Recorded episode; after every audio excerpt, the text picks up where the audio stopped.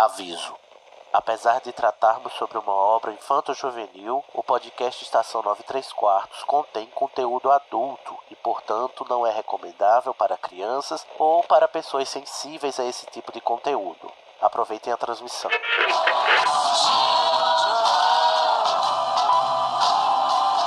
AD chamando, me escutam? Temos um novo boletim do tempo. O raio acertou. Repito, o raio acertou. Isso, como dizem, é a sua viagem. Desculpa, Harry, eu vou ter que deixar você. Dumbledore deve estar querendo. Deve estar querendo me ver. Bom, é, seu trem sai em 10 minutos. A sua passagem. Você poderia embarcar em um trem. E pra onde me levaria? Em frente.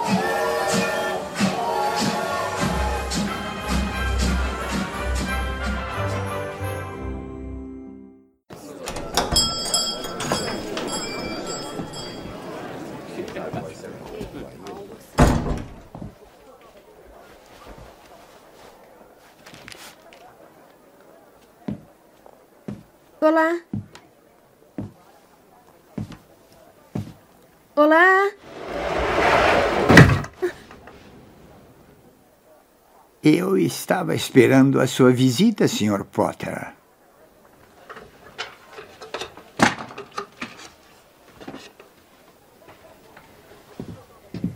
Parece que foi ontem que sua mãe e seu pai vieram aqui comprar as suas primeiras varinhas.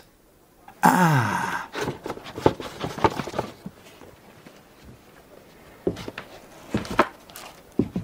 Aqui está.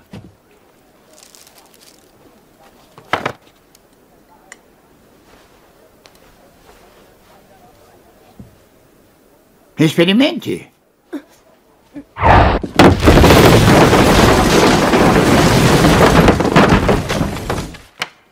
Parece que não.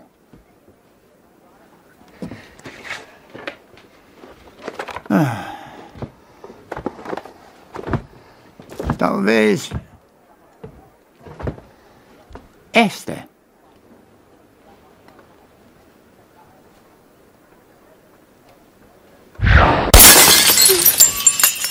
Não, não. Decididamente não. Tudo bem.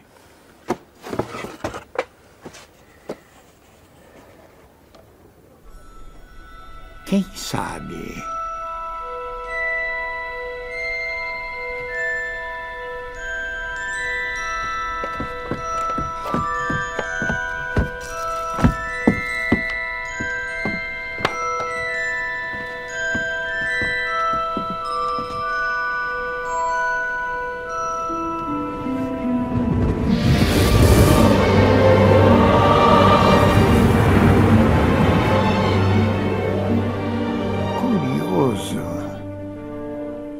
Curioso. Desculpe. Mas o que é curioso? Eu me lembro de cada varinha que vendi, Sr. Potter. E acontece que a Fênix, cuja pena da cauda está na sua varinha, produziu uma outra pena. Só mais uma.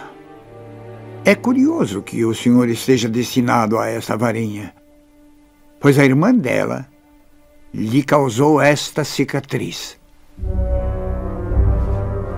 E de quem era essa varinha? Nós não falamos o seu nome. A varinha escolhe o bruxo, Sr. Potter. Nem sempre fica claro o porquê. Mas eu acho que está claro que podemos esperar grandes coisas do Senhor. Afinal, aquele que não se deve nomear fez grandes coisas. Terríveis. Sim, mas grandes. Está no ar mais uma transmissão do podcast Estação 93 Quartos. Uh! Uh! Uh! Nossa, Pablo. É essa magia que você consegue com a sua varinha. Gente, bem- bem o quê? flexível. Bem flexível. Hoje a quinta série vai truar nesse podcast, porque a gente vai falar de varinha. A gente vai Finalmente. fazer todo. Finalmente, vai fazer todo um lereado, mas na verdade o único pretexto é pra gente dar um basta, um chega, um muda Brasil nessa história da aliança da varinha das varinhas, pra gente não comentar mais isso nunca mais no Estação, pelo amor de Deus. A gente vai falar três horas aqui sobre varinhas, vocês não me venham com mais polêmica, tá? A gente vai dar o resultado oficial hoje, vai ter uma votação, vai ficar registrado em ata e etc e tal. Ou não também, né? Mas quem for, né, com- quem discordar de mim tá errado, eu derrubo. Eu sou Sidney Andrade, da Corvinal, e estou aqui de um. Olha, gente, a rixa. A, a rixa vai começar. Porque do lado esquerdo do corner tem o outro corvino, provarinha, Igor Moreto. Oi, meninas. Cheguei. Igor, você vai defender a Vou varinha. defender até a morte. Até a varinha da morte. E do outro lado do corner, tem ele, outro corvino, que parece que não defende tanto assim, Pablo de Assis. É, eu, eu- só defendo que as regras não sejam mudadas no final do jogo, mas Olha, já começou. Ai, meu Deus, tô Né? exausto já. tô brincando, Paulo. Muito bem. Isso vai ser a última parte do episódio, que a gente vai ter um longo caminho a percorrer até lá. Mas não temos só eles dois aqui que vão se degladiar hoje. Também temos Petrus, Just Petrus. Olá, tudo bem? eu tô do Corvino lado do também, não é, Igor, Petrus? Team Wi-Fi. Tinha- tinha- Muito bem. E Aqui é também vivo. para completar o. Ixi, Maria, dependendo da operadora, né? Não, tá- não vai estar funcionando. Para completar o time, temos a Carol Lima, que não é corvinal, mas a gente acolhe porque a gente é gente boa. Alô, me perdoem, eu juro que eu sou legal. Carol, você é Team Wi-Fi ou Team Deus Ex Machina? Eu sou Team Wi-Fi, Assemble. Eita porra, Pablo, você tá sozinho, amigo. Queria É, dizer que é, o Code tinha que estar aqui comigo.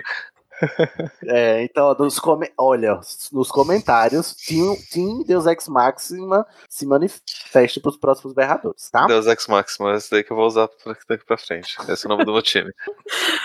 Deus Ex Maxima. É um É. É o feitiço que Ah, faz com que as regras É. mudem no final do jogo. Exatamente, no último livro. Muito É. que bem, sem mais delongas, porque a pauta é grande, porque a varinha também, as- algumas aqui. Ô, louco, bicho, você viu? Ô, louquinho, meu. Ô, louquinho, meu. Vamos começar. Eu sou Harry, Harry Potter. Nossa, você. Você é Harry Potter! Incrível. E eu juro solenemente que não vou fazer nada de bom.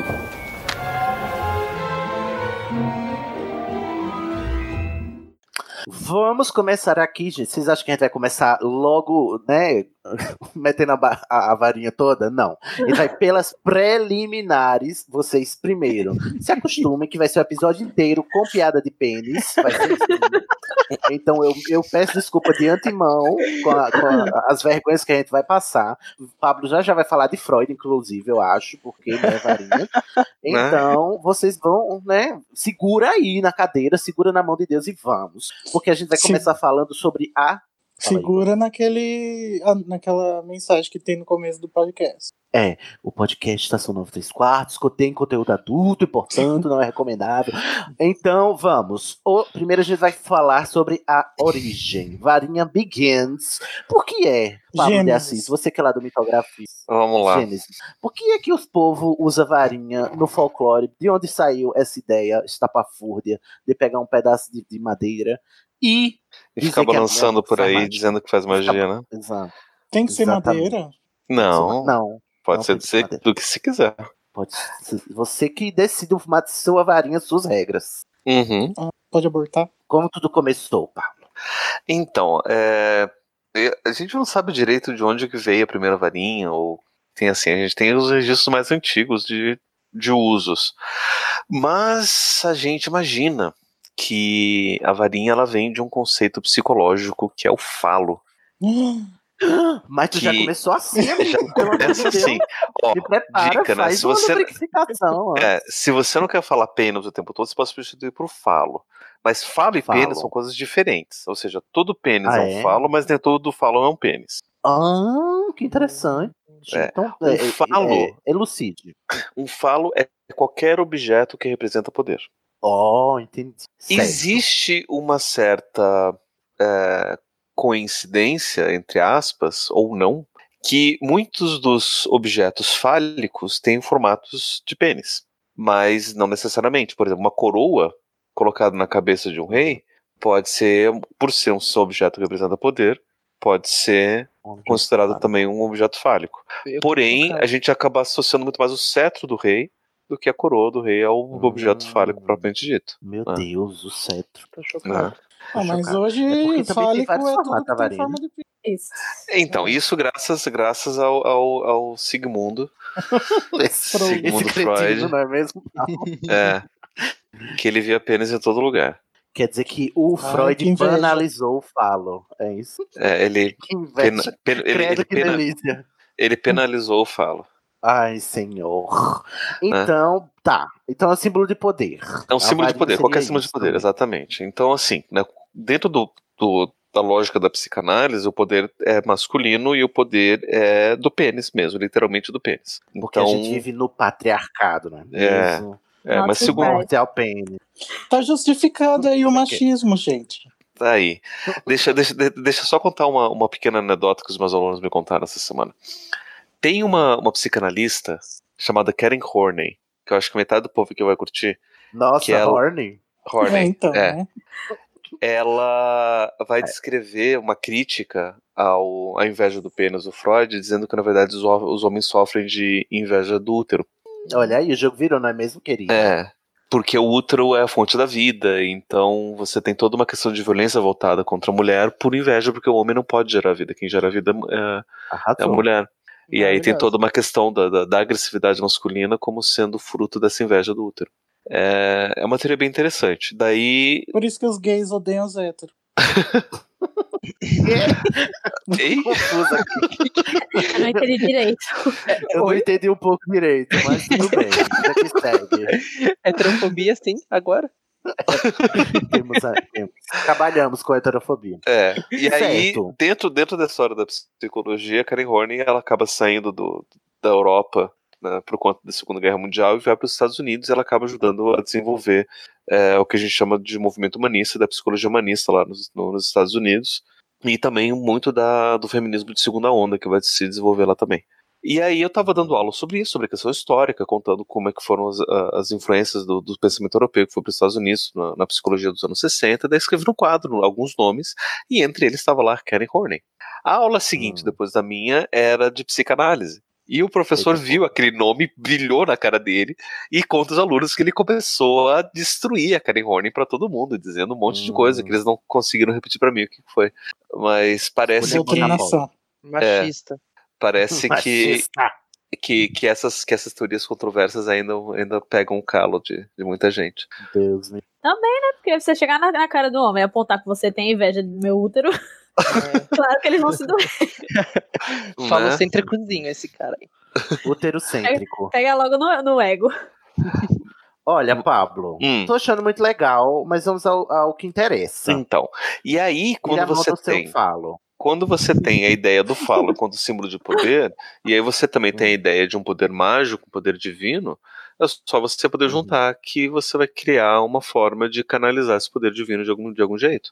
E aí você acaba criando Hum. a varinha como objeto que canaliza um poder divino, um poder espiritual, um poder mágico, sei lá de onde vem o- a fonte de, Então, de- na de verdade, poder. a, a varinha, desde o começo, não tem poder em si. Ela canaliza um, enquanto símbolo, né? É um veículo Isso. que canaliza esse poder. Né? Isso, é uma forma de você poder direcionar esse, esse poder. Uhum. né? É por isso que aquela Olha só. cena no Animais Fantásticos que o macaco pega a varinha e faz um feitiço não faz o menor sentido. A não, ser que, a não ser que seja de Fênix, a gente vai falar disso daqui a pouco. É, a não ser que a gente, a gente pense que os animais também são Também são de mágicos, são Ah, só fantásticos. faltava dar uma varinha Igor. pra ele. né? Exatamente. Ó, mas tem um negócio aqui, um dado, Pablo. Não sei se você ficou sabendo, chegou memorando pra você, mas tem aqui o conceito da clave, né? Que foi de uma fonte que eu pesquisei, que era assim: surgiu, é, talvez tenha surgido do homem vivo essa coisa do poder da varinha, porque quando os homens primitivos pegavam as ferramentas, né, ou um galho, ele podia, podia bater nos outros, aí consequentemente tinha mais poder e logo ficou associado essa essa força da clave, né, que é tipo assim qualquer objeto que você usa para para bater, Um porrete. Né? Um porrete, exatamente. Como esse símbolo de poder que aí foi se desenvolvendo esse conceito na no que no, eu posso falar consciente coletivo, você vai vai me Pode. Posso? O consciente coletivo até que só não vou concordar. Você tá certo ou não, aí são os 500. Aham. Não, mas tipo assim, é, aí ficou no imaginário, né, ao longo Aham. do, do- da evolução humana, de que né, esse, esse objeto que era antigamente assim, tão simples, ele foi se é, sofistificando, sofisticando até chegar no que a gente conhece hoje como varinha, que também tem várias derivações, né? A varinha, ela não é só aquele pedacinho de madeira que a gente vê no mundo bruxo da Rowling, tem vários outros tipos, se é que a gente pode chamar assim. Ah, inclusive, varinhas, né? em, em, em outros universos fantásticos, você tem outras fontes né, de, de poder que também são assim. Por exemplo, em Senhor dos Anéis, os, os Maiares usam é, cajados como essas fontes de poder. Você tem o Que é Gandalf. uma varinha muito grande, não deixa de ser. Sim, não deixa de ser um, uma, um falo, no caso, né? Um símbolo de E- poder. E até dá pra fazer um paralelo também com os cajados usados na Bíblia, né?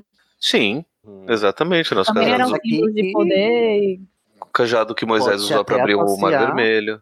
né? Não, Querendo só ou não, isso. ainda eram um símbolo de poder, né? Sim, mas não só isso, mas Vocês as acham espadas também são. o primeiro Grifinório? É o quê? Moisés Vocês é o acham que primeiro Moisés foi o Grifinório? primeiro Grifinório? Porque ele abriu uma vermelha. Não sei, preciso reler a Bíblia. É uma boa coisa. Olha, teve, teve um, um momento na, na história de Moisés que é, ele estava fazendo um, um- um campeonato de, de feitiço com os, os feiticeiros do, O quê? faraó. Não, Sim, um torneio tribruxo? que é? mais ou menos, né? Qu- Quase como se fosse um duelo. Nossa. E aí, conceito. E aí eles transformaram o cajado, né? O, o, o feiticeiro do, do bruxo transformou o cajado dele numa serpente. E Moisés fez o mesmo. Transformou o cajado dele numa serpente e a serpente de Moisés devorou a serpente do feiticeiro. Para demonstrar Duas que cobras pra brigar. é, é bem isso. Olha só. Para mostrar melhora. quem tinha mais poder ali. Então não sei, né? Hum. Se tem serpente envolvida, eu não sei se eles não seriam Sonserino em vez de um Grifinório. É mas pensa, mesmo, pen- mas né? pensa que sem noção levar o povo do Egito pra fugir e não sabia nem que tinha que atravessar o mar pra conseguir. Eu acho que foi, mostrou uma inconsequência grifinória. Mas, mas sem noção ainda. Você quer falar Mas- da pessoa que passou 40 anos no deserto, meu amor, dando volta? Então. Mas sem noção ainda é isso, porque se você vai fazer essa- esse mesmo passeio a pé hoje, isso vai demorar 20 dias. Ele demorou 40 anos. Ele demorou 40 anos. Então, assim. Vai ver que ele tinha um carro. Ele e todo o povo, né? O povo inteiro. Ele tinha um Ai, tô rastreador. adorando essa heresia aqui, tô amando mesmo. Mas vamos Mas- aqui, Mas passar uma, adiante. uma dúvida que eu fiquei, assim, no sentido de se a representação também de varinhas não pode ser algo como mostrar a necessidade do, do ser humano como animal de sempre ter uma ferramenta para conseguir êxito em coisas que animais conseguem com as garras ou com outros tipos de coisa que é do corpo deles mesmo. Eu acho que ou isso é muito simplificar. Assim, depende muito de onde você vê, porque tem um, um- um determinado momento na nossa história que a gente vai considerar que a gente é mais elevado do que os animais por conta da nossa consciência, do nosso intelecto, da nossa razão. Então, não tem por que a gente querer usar um poder semelhante ao do animal, sendo que a gente já tem algo que diferencia e é algo que é imaterial. Justamente a nossa capacidade de linguagem é, é o que representa isso. Por isso, inclusive, Dumbledore nos fala que as palavras são a nossa maior fonte de magia. Isso, isso também mostra um. Pode falar aí. Não, Basicamente, a varinha ou a clave são árvores protegidas. Uhum. Isso também, pra mim, mostra um, um poder de adaptação do ser humano, né? Que ele arruma jeitos de fazer coisas cujo corpo não tem capacidade é, com objetos. Tem aquela cena icônica do 2001, do, do, do primeiro ancestral lá, finalmente pegando o osso e quebrando é, o que quer que ele tivesse. Matando Mais osso. né? Isso, Matando isso. o outro também. Também. E assim, a, a, a Ou seja, a varinha foi a primeira arma. Quer dizer que o primeiro bruxo foi o primeiro Bolsonaro.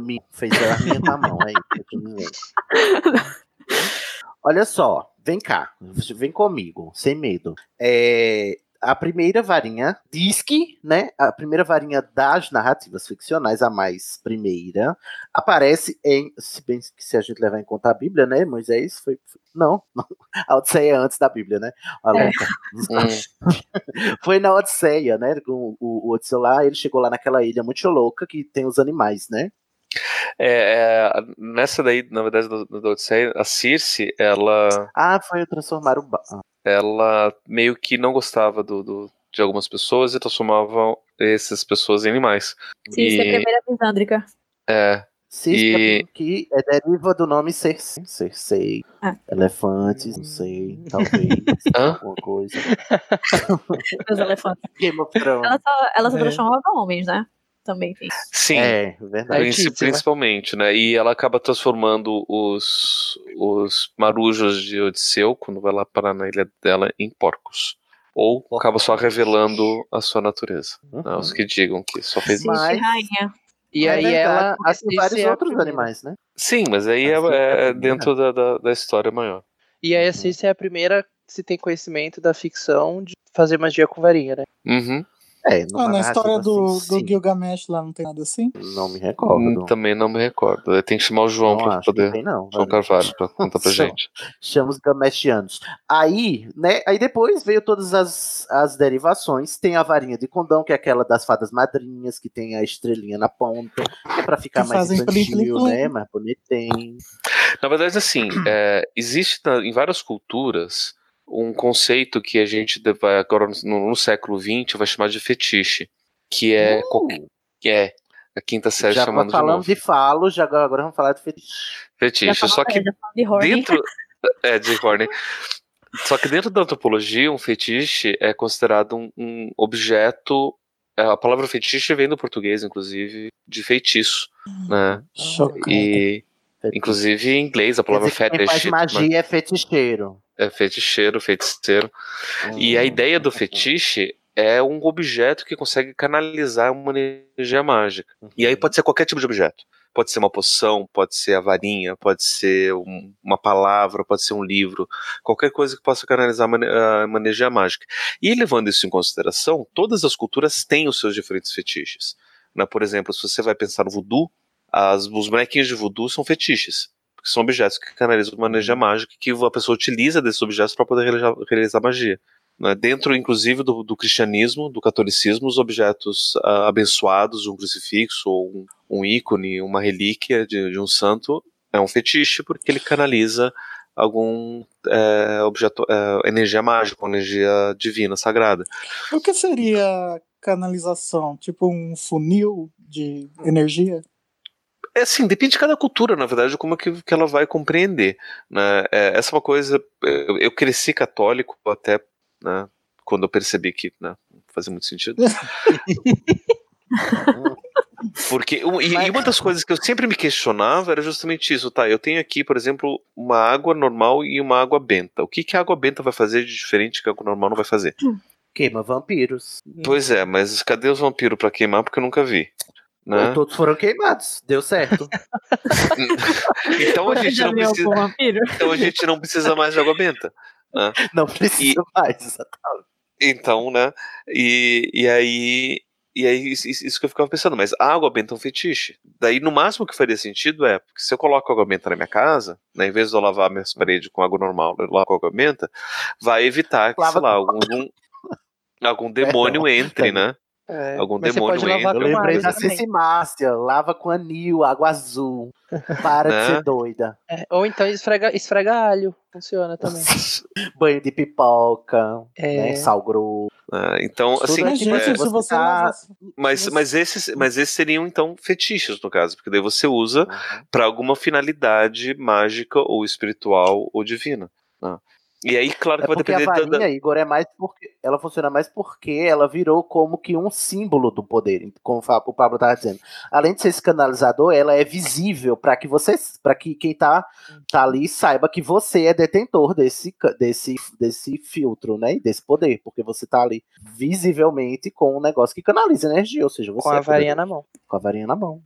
Entendi. Como é que você fica toda vez que você vê uma pessoa com uma varinha na mão? Fica todo oriçado, todo se tremendo. Eu fico É super aí. com vergonha alheia. Eu vou no, no Iguatemi quando tem pré-estreia de filme do Harry Potter, tá tudo. Ah, esse- eu tenho uma varinha da- da- das varinhas aqui, é muito legal. Ó, temos va- varinhas famosas. Diz que no tarô, a carta do mago, o mago tá segurando uma varinha, né? Tá bom. Uhum. Isso daí. Pra é o que cima, dizem. inclusive apontando para cima. Cartas Uhum. de tarô. Exatamente. Cartas de tarô. Na maioria das representações do tarô clássico, o mago segura uma varinha. Tem a varinha de condão, né? Das fadas madrinhas. Tem os cetros, tem os cajados e Uhum. tem os báculos. Então, Sakuras Liberte-se. Liberte-se. Ai, eu adoro os báculos da Sakura, Pablo. Ai, Você são gosta? maravilhosos. Qual a Eu, diferença eu, do báculo para um cetro? é o tamanho. Ah, o báculo é maior? então E a, e a não, é função, cetro. na verdade, Ó, eu, é, eu, eu, eu Qual é acho, um? geralmente os cetros eles têm uma função ritual, é, ritualística representativa, né? Então você tem o cetro de um rei, você tem o cetro de um, de um líder é, específico, né? E o báculo é, Uhum. você usa pra ativar o poder das cartas, talvez. Ah, já quero o spin-off de Sakura pra Ai, descrever gente. báculo por báculo dela. Báculo, exato. Eu amo, eu queria tanto ter os báculos. Inclusive, se tiver um báculo de 1,30, eu uso como, como bengala pra ir pro trabalho. Com o báculo Qual? Ou com, ou com a, com a O da ponta estrela, de ave claro. ou da estrela, né? O da estrela é o Não. mais bonito. É claro que eu sou vinhada. Estrelinha alada. Bengalas, bengalas seriam também uma forma de varinha? Eu acho que sim, porque na verdade elas tanto demonstram poder e, e nos- a- somado ao fato de auxiliar o velho, o ancião, a, a caminhar, né? E tipo, como a figura do velho também carrega muito, muito dele, guarda muito conhecimento e, portanto, muito poder, né? O, o, o cetro ou o bastão, o cajado, né? Que ele usa pra. A bengala? A minha bengala. Você tá falando a bengala Eu tô falando uma bengala. Qualquer bengala. Ah, eu acho que pode ir o pro lado de representação de sabedoria também. É, o Lucius Malfoy e o Draco Malfoy usam bengalas como se fosse quase uma demonstração da aristocracia deles. E aristocracia. É verdade. né? Funciona como símbolo de poder. Sim, também são Beleza. fálicos. Exato. São fálicos. E tem um, uma varinha mágica muito famosa, para quem conhece a mitologia, que é o caduceu. Eu acho muito legal porque o Caduceu. caduceu é a ferramenta de Hermes, né? O Uhum. do deus Mercúrio, o deus das comunicações. E como a gente tá falando que a varinha é o, a conexão, né, entre um poder que- como chama, como é que a gente falou? Qual é a palavra? Canalização. Canalizador, né? É. E aí eu acho interessante também o mito lá do, de, de como foi formada o, o caduceu, né? Que é o, o báculo de Hermes, que ele foi dividir as cobras que tava brigando. Será que foi nessa É. época lá de. Não, de- Quem, quem- Seria quem Hermes, fez né? isso? Quem fez isso foi Tiresias. Ah, foi Tiresias? Meu Foi Deus, Tiresias. A história é bem interessante. E como é que o caduceu foi parar em- com Hermes? Conte. Por- Então, esse daí eu não sei eh, exatamente, mas a história do Tiresias foi assim. Tiresias era uma E o é pessoa. o deus, do- deus dos ladrões também, né? É, ele foi lá e roubou do, do Tiresias. O que aconteceu? Tiresias estava caminhando ali pelo, pelas encostas de uma monta, de uma da região ali onde era o, o oráculo de Delfos, ali na, na região de Delfos, que é uma região Ixi. consagrada a, a Apolo. Polo. E ele viu duas cobras se enroscando. Fazendo o quê? Não Oi, se sabe direito, bom? mas se imagina o que estava acontecendo. Tiresias voyeur e depois a quinta atrapalhou série, ainda. é. A quinta série que já imaginou o que tava fazendo. É. E aí Mas ele, ele pagou pega. caro, gente, calma. Daí o Tiresias pega o cajado dele e separa as duas cobras. Só que o que acontece? As cobras, principalmente aquelas cobras que eram as cobras pitons, né? Que eram grandes, Uhum. elas eram. Elas são consagradas a Apolo. Né? Tanto é que as sacerdotisas de Apolo são chamadas de pitonisas, por conta disso, que elas Uhum. canalizam o poder da serpente para poder ver o, o- o- fazer os oráculos. E ele separa fazendo ali um sacrilégio. E Apolo ele cas- foi o quê? Empatou a foda de Apolo. Né? empatou a foda das cobras do Apolo. E aí, Apolo quis castigar Tiresias e falou o seguinte: você vai se transformar numa mulher. E esse foi o castigo que ele deu pra Tiresias. Olha, só vantagens Meu pra Tiresias, tá? Sinto muito. Né? Machista. Mitologia grega machista. Se- Seu castigo vai ser evolua. Evolua. é. Tem orgasmos múltiplos. Ai, meu Deus, gente, desculpa, é porque eu tô a cada dia mais visando o que é isto. E aí, Tiresias vai e passa os próximos sete anos como mulher. De boa. Até que, de boa, tipo, vivendo. E aí Tiresias estava passando ali sete anos depois ali por aquela mesma região e viu outras duas cobras fazendo a mesma coisa. E não satisfeito com a primeira vez, ele vai lá e faz de novo. Separa as cobras. Aprendeu Porra, nada. Tiresias, Gente, não que aprende. tipo de problema que ele tem? Mal comido. Puritano aí- das cobras. Né? E aí Apolo vai lá e fala: Vou te castigar. casadas, por acaso? O famoso empata foda. Não, seria, seria Tiresias o primeiro fiscal de cu? É o primeiro empata foda. De culebras. Culebras são cobras em espanhol. É, Meu Deus. Olha. e daí, Certo, o, aí ele daí ele vai e separa de novo, e, e o Apolo foi lá e transformou como castigo de novo tá ele de volta em querida. homem. Aí sim. Já que, já que você não evoluiu, vai voltar a ser homem. esse embuste. Né? Enquanto isso, no Olimpo. Enquanto Zeus-. Zeus e Hera estavam discutindo e debatendo, né? Essas discussões que a marido e a mulher toa fazem, na vida, né? né? Porque O meu amor me chamou nada fazer uma pra DR. fazer? É, é. Vamos admitir que eles estavam tendo uma DR, né? Mas a cara dele. E o tema da discussão era quem tinha mais prazer no sexo, o homem ou a mulher? Ô Zeus, me ajuda a te ajudar, meu querido. Você é um Né? Deus e não sabe. Zeus estava lá apostando que eram os homens e Hera estava dizendo que não, que não tem como ser os homens. O E aí, Bolsonaro. o Bolsonaro é, é standard, né? né? Aham. E aí Zeus Eu teve ideia. aposto que Zeus não lavava o pinto. O pinto ele lavava, ele não lavava a bunda. Também. E aí Zeus se lembrou. Zeus se lembrou que Tiresias tinha passado sete anos como. Era um homem que tinha passado sete anos como mulher. E ele saberia a resposta, né? Porque ele né, teve experiência dos dois lados. E Eu aí chamou. engraçado que Zeus podia ele mesmo se transformar numa mulher e sair descobrindo. Né, mas mitologia, né? E aí ele vai e chama Tiresias, né? Ele convoca, e daí Tiresias aparece lá e pergunta pra ele: Olha, Tiresias, a gente tá afim de você solucionar aqui nossa dúvida. Quem tem mais prazer? E Tiresias falou: Nossa, sem dúvida nenhuma mulher que tem mu- muito mais prazer que homem. E Hera fica puta que com bem, Tiresias. Fica puta. Como Fada assim você você divulga o segredo de ser mulher assim? Né? Esse é um segredo nosso. Não devia ter falado. Hera amor, eu tô aqui te puta, não foi defendendo. Zeus, não. É. E que aí. tinha sido Zeus que tinha ficado puto. Não, foi Hera. Presta atenção, Cid. Oh, senhor. Ou era. Eu Se bem que, se bem agora. que, eu vou, eu, vou, eu vou recontar agora a história. Agora você falou que você pensou que fosse Zeus, eu vou recontar a história pra fazer mais sentido, né? Pra você... Porque mitologia não tem lógica. Não, só conta a história certa. A, histó- a história é que a história ficou puta. A e, e Hera cegou Tiresias, Secou Tiresias, você conhece? né? E aí Zeus falou, poxa, a gente não vamos cegar o coitado porque ele tava fazendo favor pra gente. Ah, E aí- Zeus fada, fada justiceira, né? E aí, pra Porra, poder, ele deu a resposta aqui. né, pra poder compensar, Zeus deu o dom da profecia pra Tiresias. E foi assim que ele virou um profeta vidente. Ah. Cego, cego. vidente. Mas por que, que a gente tá falando de Tiresias mesmo? Porque, Porque ele usou o É, cajado pra é. separar as cobras. Uma, uma e é o coisa que caduceu acontece. do Hermes. É, uma coisa que acontece muito é o pessoal confundir o, ca- o caduceu de, de, do Hermes com o bastão de Asclepio ou Esculápio, né? Que é o deus da medicina que Eu acho Ah, muito fim engraçado esse símbolo nome desse deus, né? O deus do esculástio. É,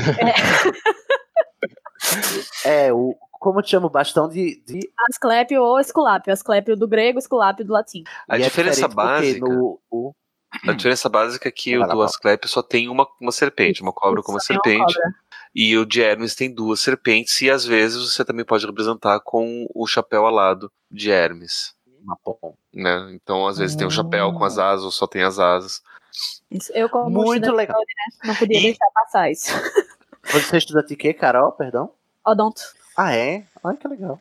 Então você gosta de causar. Mas o odonto é médico? Aquelas. Nem somos, nem queremos ser. Mas o símbolo também é um esculacho? É, é um, é um Esculacho. Esculacho. Adorei. Ó, a gente chegou até na Grécia Antiga, então tamo, tamo no lucro. Podemos Falando, falando, próxima falando em cobras, falando em cobras em bastões, na Bíblia também Hum. tem uma parte que Moisés está lá perdido no deserto e as pessoas ficam doentes, porque né, 40 anos no deserto, sem banheiro, sem água potável, a pessoa fica doente. Andando em círculos. Né? Dando em ciclo. Ah, esses pai, Aí, ó, mais uma evidência que talvez Moisés seja sonzerino.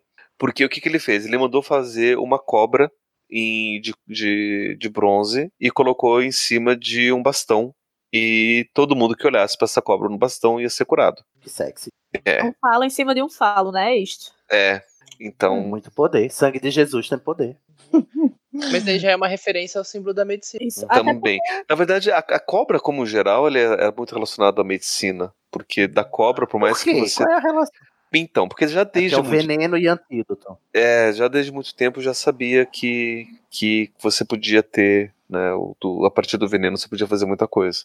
Ah, e também tem também a troca de pele, ou não? Cada troca de pele Ah, tem isso nova- também. Também. Nossa. Ou seja, se você tá pegando na sua varinha, você tá pegando na cobra, no caduceu e na, no báculo da Sakura. Então tá tudo misturado, tudo junto. Até É, mais alguma porque coisa? O que diferencia o veneno do antídoto é a, é a dose, né? Uhum. Então, né? Mas é verdade. Maneiro na dose.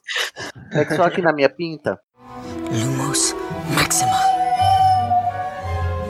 Lumos Maxima. Vamos para a segunda parte deste episódio agora, que a gente já deu um panorama histórico, você ficou confuso aí, que eu sei, porque nada disso tem a ver com, com a varinha da Rowling. Não tem muito a ver, mas tem, né? Porque também na mitologia diz, um bruxo tem que fazer a sua própria varinha, isso não acontece mais na, na mitologia da Rowling, a varinha escolhe o bruxo, mas também tem dizendo que tem certas árvores, certas madeiras que são mais propensas a canalizar a energia mágica do que outras, e tudo isso está envolvido aí na feitura, na manufatura das varinhas do mundo bruxo. Exatamente. Ok? Então, gente, vamos aqui para uma listinha. Não sei se vocês já ouviram falar, mas lá no Pottermore, que agora é thewizardworld.com, vocês já viram que mudou? Tem o texto das varinhas do Olivaras, né? Que é o fabricante de varinhas lá da Inglaterra. Da qual, de onde o Harry e todo mundo de Hogwarts pega suas varinhas. E ele escreveu um texto, vários textões falando sobre as madeiras que ele, enquanto fabricante, usa né? E os materiais também, além, do, além das madeiras, os, os núcleos, né? Que tem que ter um núcleo mágico. Eu nunca entendi um pouco direito como é que você bota dentro de um pedaço de pau um negócio. Ah, deve ser tipo coisa. um churros. Você abre um buraquinho. Magia. Um churro. Olha, eu estou satisfeitíssimo com essa resposta. Já estou passando adiante. É um churro. Sei não more. Aí tem churros de, é, tem churros de pelo de unicórnio, tem churros de pelo de fênix e tem churros de corda de coração dragão. Acho muito que bem. Ai, um que negócio interessante que, né? que delícia. Tem outro É, jeito um pouco que é mais fácil, né? Mas quer fazer tipo Qual é sanduíche, jeito? né? Você pega duas metades, coloca o núcleo no meio, fecha, e aí depois Aí é você o só. sanduíche. É, depois você só é, talha pra fazer ficar no formato de varinha. o vinco. Ai, bem, ou seja, será que se a sua varinha for tipo churros ou tipo sanduíche, altera a magia também, né? Então, devia ter Eu acho que especificado altera. também, não? A gente precisa fazer um estudo sobre isso.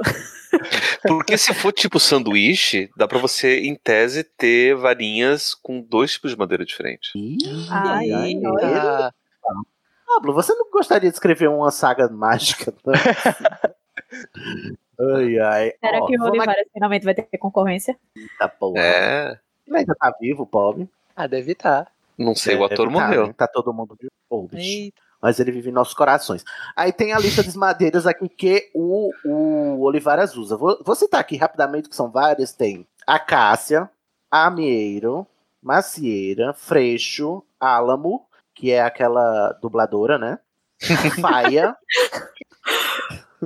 Para. de- Quem é que tá avançando na, na pauta que tá me atrapalhando? Para de ir comigo.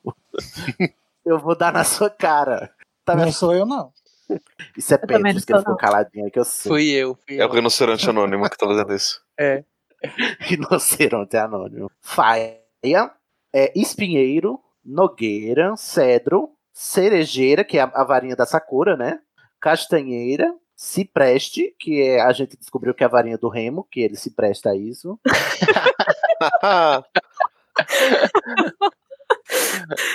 Peraí, gente, como é isso aqui? Corno riso? É cornizo. Ah, com medo de abrir a pauta. Cornizo, ébano, será que tem marfim? Sabugueiro, que é aquela varinha que a gente vai falar no final, a Elder One. Olmo, carvalho, carvalho vermelho no caso, né? Ah, não, é tem o English ou carvalho rogue. Roble, Nunca ouvi. Roble. Roble é o que? Vermelho? talvez. Abeto, espinheiro, aveleiro, azevinho, álamo, branco de novo. Uma É porque são dois tipos Uma- diferentes de álamo. Tem o Álamo e o Álamo branco. Larisso. Tem Larisso, que é a varinha da Larissa, Manuela. Louro. Eu adoro que tem varinha de louro, gente. É a varinha da Anitta. Louro é a varinha da Ana Maria, né? Ana Maria Braga. Carvalho, Silvestre, Pereira. Olha, famílias aqui. Pinheiro, também outra família. Azevinho. Nossa, já teve várias famílias. Eu tava só esperando pra fazer uma piada aqui. Agora Qual? Fodeu. Eu ia falar no final, basicamente todos os sobrenomes do Todas as Brasil. Sim. Carvalho, né? O Carvalho Vermelho. O E pau Brasil. Gente, Pokémon. tem madeira de pau Brasil no Olivaras. Estou chocado. E as velho, mais bonitas, eu acho, queria. Deve ser, vermelhona. Certeza que foi roubado pelos colonizadores. Exatamente, Certeza. o nosso. Inclusive, naquele livro Arma Escarlate, a Arma Escarlate é uma varinha de pau-brasil com um núcleo de cabelo de curupira. Ô, gente, vamos parar de falar disso. Não vamos superar. É por isso que é a arma escarlate, né? Aham. Tem sorveira, mitilha, eu nunca ouvi falar dessas, dessas madeiras. Abeto, sicomomo, videira, nogueira, salgueiro, que é a escola de samba. Teixo. E é E isso. aí? E, e é isto. Tem várias varinhas, descubra a sua. Aí também tem os, a gente já comentou, né? Tem os núcleos, né? O Olivares trabalha com. Você quer falar alguma coisa sobre- as madeiras, Pablo? Eu queria só fazer um comentário, né? Você estava falando lá da- das várias famílias brasileiras. Sabe por Hum. que, que as famílias têm nome de árvore? Por quê? Porque isso veio de uma tradição na hora que você estava convertendo o judeu. Porque o judeu, tradicionalmente, não tem sobrenome, né? Ele se reconhece como filho do pai. Né? Então, você tem lá o Abraão bin Jacob, né? o Abraão que é filho de Jacó. E, e aí eles não têm um, um nome de família. Daí eles só vão se reconhecendo como filho de não sei quem, daí você meio que tem as comunidades. E aí é quando você começa. No, no interior da minha da, da Paraíba. né, que, nem Aí o na, fulano de cicrano, né? que nem naquele livro lá, o Grande Sertão Veredas, né? Ah, eu pensei que tu ia dizer na arma escarlate de novo, já ia tô Não. tremendo já. Meu nome é Severino, Severino de Maria, do final de Zacarias, lá de Serra da Costela, né? É isso mesmo. Ai, é maravilhoso. Sim, é verdade. Sim, aí prossiga. Né, E, e as aí- árvores entram como? E aí o que acontece? Quando você tem em Portugal, daí cada país teve lá sua, suas regras para poder forçar que esses judeus ou eles adotassem o nome deles ou eles criassem um nome novo para eles. Muitos dos portugueses, caso. dos judeus, é, o nome, nome de, de, de família. Família. É, muitos dos, dos portugueses que estavam fazendo isso simplesmente ou pegaram profissões, né? Por exemplo, ferreiro ou bolseiro ou qualquer coisa assim, Marceneiro. marceneiro, ou Osvaldo Marceneiro. Oswaldo Marceneiro. Ai, meu Deus. Não, um abraço aí? É, Um abraço, Ivan. ou então eles pegavam coisas da natureza. E daí E aí- nome. E aí eles Aí meio tem que pegaram Pereira, Pereira, Carvalho. Ih, Mas eu, eu não sei da Mangueira. onde. Eu tenho essa informação no meu cérebro. De que... É, é porque Silva Pra- é uma árvore? na Não, época. calma. Silva, Silva vem aqui, de senhora. Silva vem de floresta. Silva, Ah, Silva tá, é, é tipo silvestre. Selva. Silva é. Silva, selva. É, Ah, na, é época de, mesmo. na época de Brasil Colônia, quando tinham as, cap- as capitanias aqui, é, a pessoa só ganhava terra quando se convertia de judeu a cristão novo. Uhum. Então, só a partir disso, ele receberia um pedaço de terra e era meio que obrigatório. Ele que inventar um nome. né? Literalmente as árvores somos nós. Olha Isso. É, o jardineiro Jesus. Nossa, um meme de Exatamente. 50 milhões de anos. Mas ei, Para por que, que eu tenho. Por que, que eu tenho no meu cérebro a informação, provavelmente errada, né? De que esses nomes também foram dados para os escravos al- alforriados brasileiros. O que acontece é que muitas vezes, quando você alforreava o escravo, ele recebia o nome da família que era dona do, do, do escravo. Por isso que Hum. alguns nomes têm o Di, né? O- Eu sou Sidney Vicente de Andrade. Porque provavelmente É? era da família Andrade, entendeu? O escravo de Andrade. Eita, Uhum. eita, Handmaid's Tale. É, só que, só, só- é, É, só, que, é só, que, só que esse D nem sempre é assim, né? Por exemplo, o meu, meu é Pablo D. Assis, e Hum. no caso da minha família, é, teve um bispo muito tempo atrás, algumas gerações atrás da família, que falou: olha, vamos mudar o nome de que é de cristão novo, que era Pereira, e vamos colocar o nome cristão, que é de Assis, de São Francisco de Assis, que é literalmente. São Francisco da cidade de Assis, na Itália. Essa- Ah, tem isso também. É, tem duas É. explicações pra ele, tanto a origem quanto o dono. É. Ai, que horror. Enfim, olha só onde a gente tá parando nesse podcast. Estou chocado. Estação É, também cultura.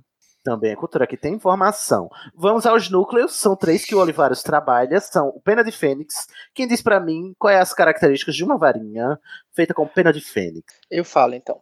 Esse é o tipo de Fale. núcleo mais raro. A pena de fênix é hábil a realizar os feitiços mais incríveis, apesar de demorar mais do que pelo de unicórnio e folha de coração de dragão para revelar seus poderes. As varinhas desse tipo Hum. costumam tomar iniciativas e podem agir por conta própria, uma qualidade que muitos bruxos desgostam. Então lá no começo a gente estava falando Parece que as até- varinhas não fazia sozinho. Aham, exatamente, olha aí. Mas na verdade é mais Fênix, rara, mais rara, mas nessa gravação. Não Nessa aqui, gravação nesse podcast a gente vai descobrir. Vamos descobrir. os- as- a gente vai mostrar as varinhas, cada um, a gente vai medir tudo. Medir E Mostra o seu que eu mostro o meu. Aí, é o segundo elemento As varinhas de é pena de fênix o pelo. ainda não, não Não terminou. acabou ainda. Que as varinhas de Perdoa, pena de perdoa. fênix são sempre mais exigentes no que se refere à escolha de seus proprietários, uma vez que a criatura da qual o material é retirado é a mais independente e rara do mundo. Essas varinhas Nossa, são Você mas- escolheu de Harry. Potter. E Voldemort, né? No caso.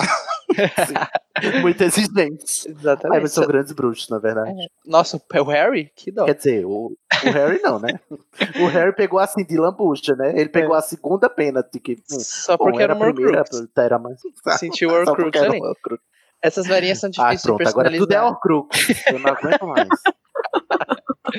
Essas varinhas são difíceis de personalizar e dominar e ganhar sua fidelidade também não é uma tarefa fácil. Olha, Ah, muito exigente. difícil, mas com doce a Fênix. Quando, O próximo. quando ele fala em personalizar, é porque em um dos textos do Pottermore, ele menciona, o Ollivanders, ele menciona que ah, do mesmo jeito que a varinha escolhe o bruxo, ela ensina ao seu mestre e também aprende dele. Então, essa Uhum. personalização se refere à proximidade do, do, do mestre da varinha.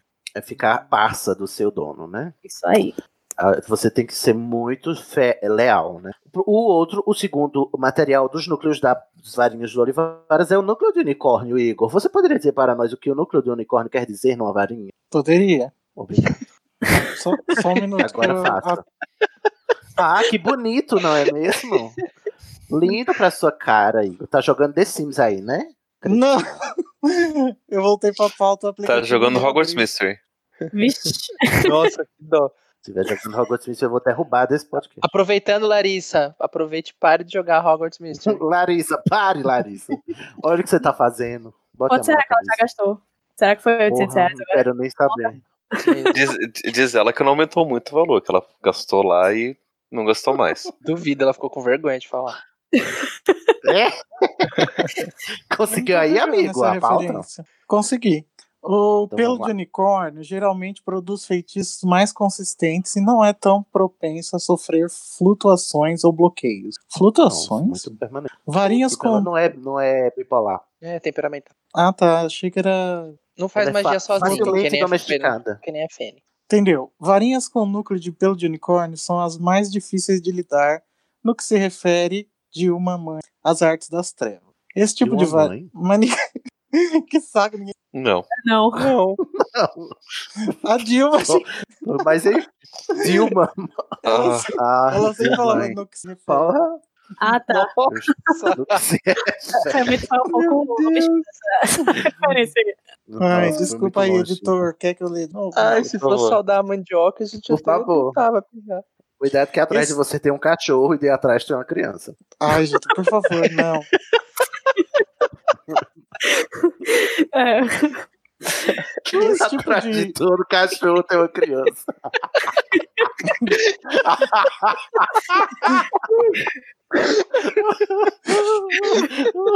Ai, gente, que saudade da Dilma, né, Que gente? saudade. Porra, Presidente volta, Dilma. Olha, se você não gosta da Dilma, eu sinto muito, tá? A gente aqui ama. Vai, vamos voltar a saudar a Perdão. varinha. Tá bom, vou, ler- vou reler esse último parágrafo que acho que ficou confuso. Mas obrigado pelo, pela catarse. Varinhas com núcleo Muda aí, de pelo. Petros. Oi? Que eu tava Não, rindo, Petros peraí, mudar, peraí. que ele não consegue parar de rir. Ah, tá. Varinhas com núcleo de pelo de unicórnio são as mais difíceis de lidar no que se refere às artes das trevas. Esse tipo de varinha. Perdão. Agora, eu, agora no que se refere eu peguei, né? Porra, tá vendo? eu vou mudar. Vai, Igor. Tá. Esse tipo de varinha é o mais fiel de todos e geralmente forma um elo com seu primeiro dono. independentemente se for um bruxo ou bruxa talentoso ou talentosa. A única desvantagem do pelo de unicórnio é que ele não produz varinhas muito poderosas, apesar de que os outros materiais que a compõem podem compensar isso. E é propenso à melancolia.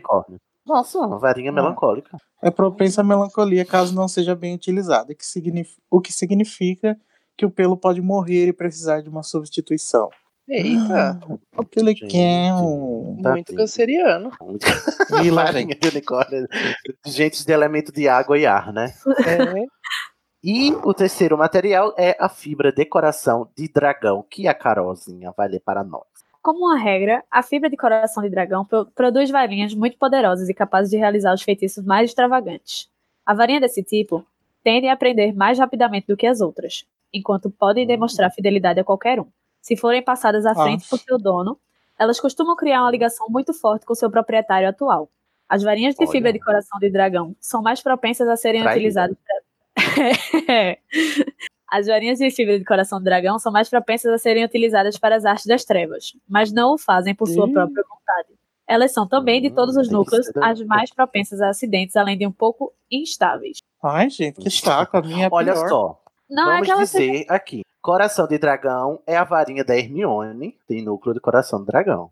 Isso. Quero dizer. Ai, que já fiquei significa. mais feliz. Obrigado, Cid. Mas, ó, você O- vê, são varinhas bem poderosas e que aprendem rápido, Mas só que também elas muito, são né? mais. É, elas são mais. é, Ai, gente, por isso que a- ela funciona pro Harry quando quebra a varinha dele. A É aliança. verdade.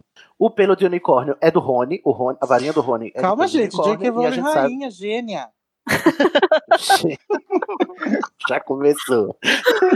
e o Harry, todo mundo sabe que é de, de Fênix, né? Pena de Fênix. Além dos três materiais, durante a saga, a gente tem notícia de outros dois materiais que são utilizados por outros fabricantes, que é o cabelo de Vila, né? Que é a- o núcleo da varinha da Fleur. Eu acho um pouco, assim, sádico ela ter arrancado os cabelos da avó pra fazer a varinha dela. Mas quem sou eu pra julgar? Ai, né? não é arrancar, é cortar um pedaço. É, a gente tem também a, a varinha da, da Isolt, que ela roubou de uma tia dela, que era de alguma coisa de basilisco. Eu não lembro do que era. É mesmo, menino. É uma pena de um basilisco macho. Isso? Um negócio É, assim. Fêmea, eu acho. O basilisco macho tem uma pena na Ah, é, cabeça. isso. É, tem, tem, Ai, eu nem No- lembrava disso. As varinhas dos personagens norte-americanos, elas são bem diferentes, assim, quanto aos núcleos. Ah, tem a varinha da, da presidente lá também, que ela é bem diferentona. Serafim. Da- Será que da a varinha do basilisco, se você olhar, ele tipo, fica? Será? Eu acho que Uhum. o Petrificus Totalus é poderosíssimo, né? Com essa varinha. Ela, É, ela não e outro petrificava, mas ela respondia ao Parcel Tongue, né? Tem que lembrar disso Bom, também. Ela É respondia verdade. a, a língua das cobras. Que legal. Falaremos sobre a história da América do Norte, da Magia na América do Norte, em um episódio futuro. Fiquem atentos. E além da. Tem um episódio dessa, do animado dessa- sobre isso, caso vocês não queiram esperar. Qual é o número do episódio, Igor? Dá um serviço direito Ah, daí agora. eu já não sei. Ah, tá. Vai procurando aí. E o outro material que é muito interessante da gente anotar aqui é de núcleo, né? Que a gente não sabe como foi feito, só sabe que foi o Peverel quem fez. Fez uma varinha de sabugueiro com o núcleo de pelo de testralho, testralho, que é a varinha das varinhas, né? E aí a gente vai falar da varinha das varinhas no final, porque ela é o tema desse episódio, apesar da gente não ter falado nela até agora. Mas, gente, Vamos para. uma pessoa que não consegue ver o testralho consegue ver a- a- o pelo dele? Não. Mas Ah, é isso só estender a mão e tocar no puxar. pelo. É.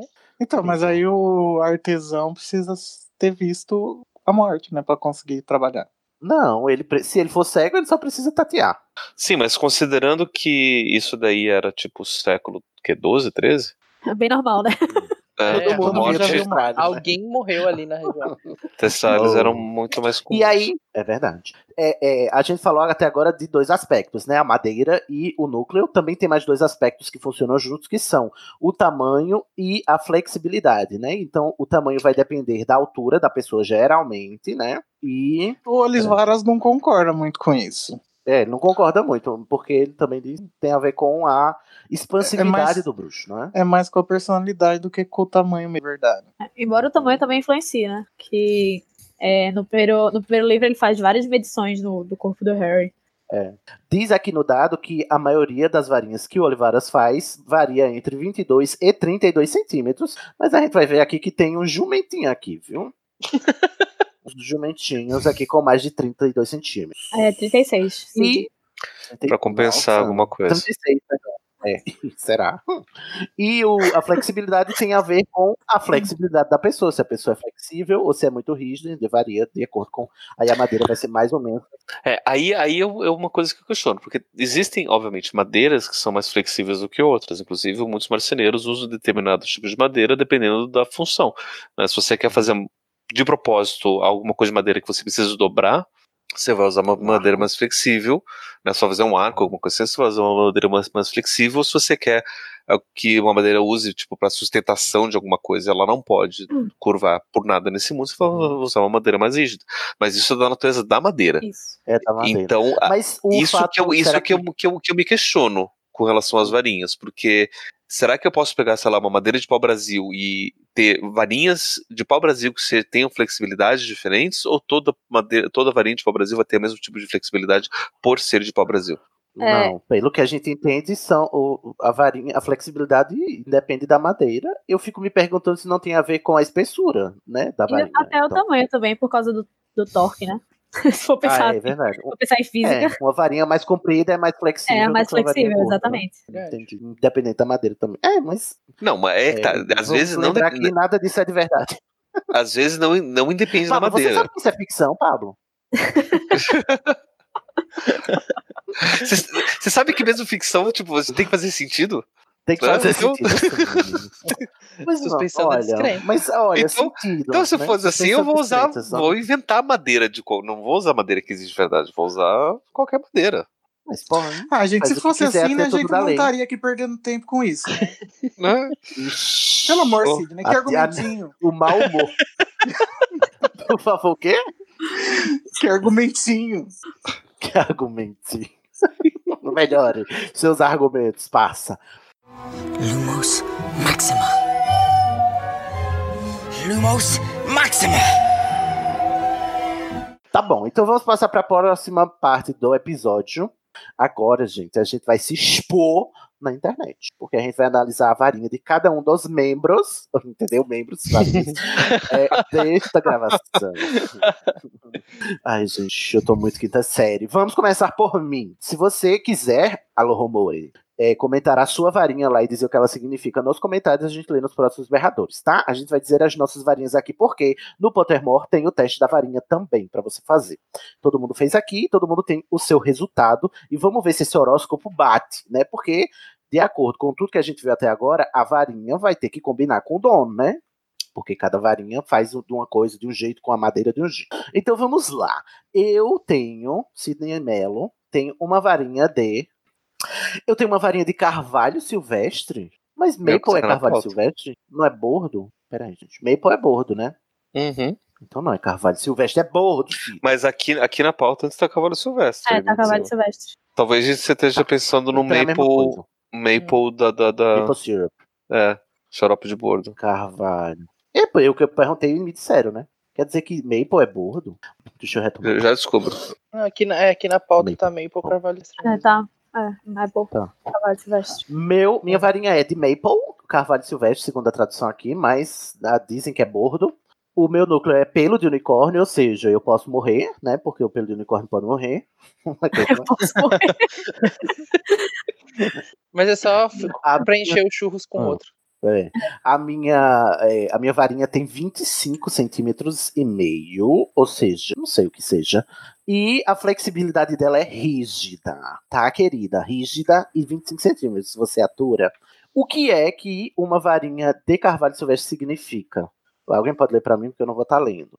Seu, segundo Olivaras, ele diz, em primeira pessoa: Eu frequentemente percebo que aqueles que são escolhidos por uma varinha de carvalho silvestre são, por natureza, viajantes e exploradores. Não são varinhas para ficar em casa, não são varinhas para ficar em casa e preferem ambição em seus bruxos e bruxas, senão sua magia fica pesada e sem brilho. Novos desafios e Nossa. mudanças regulares de cenário fazem essa varinha literalmente brilhar, polindo-se enquanto cresce, junto com seu parceiro, em habilidade e status.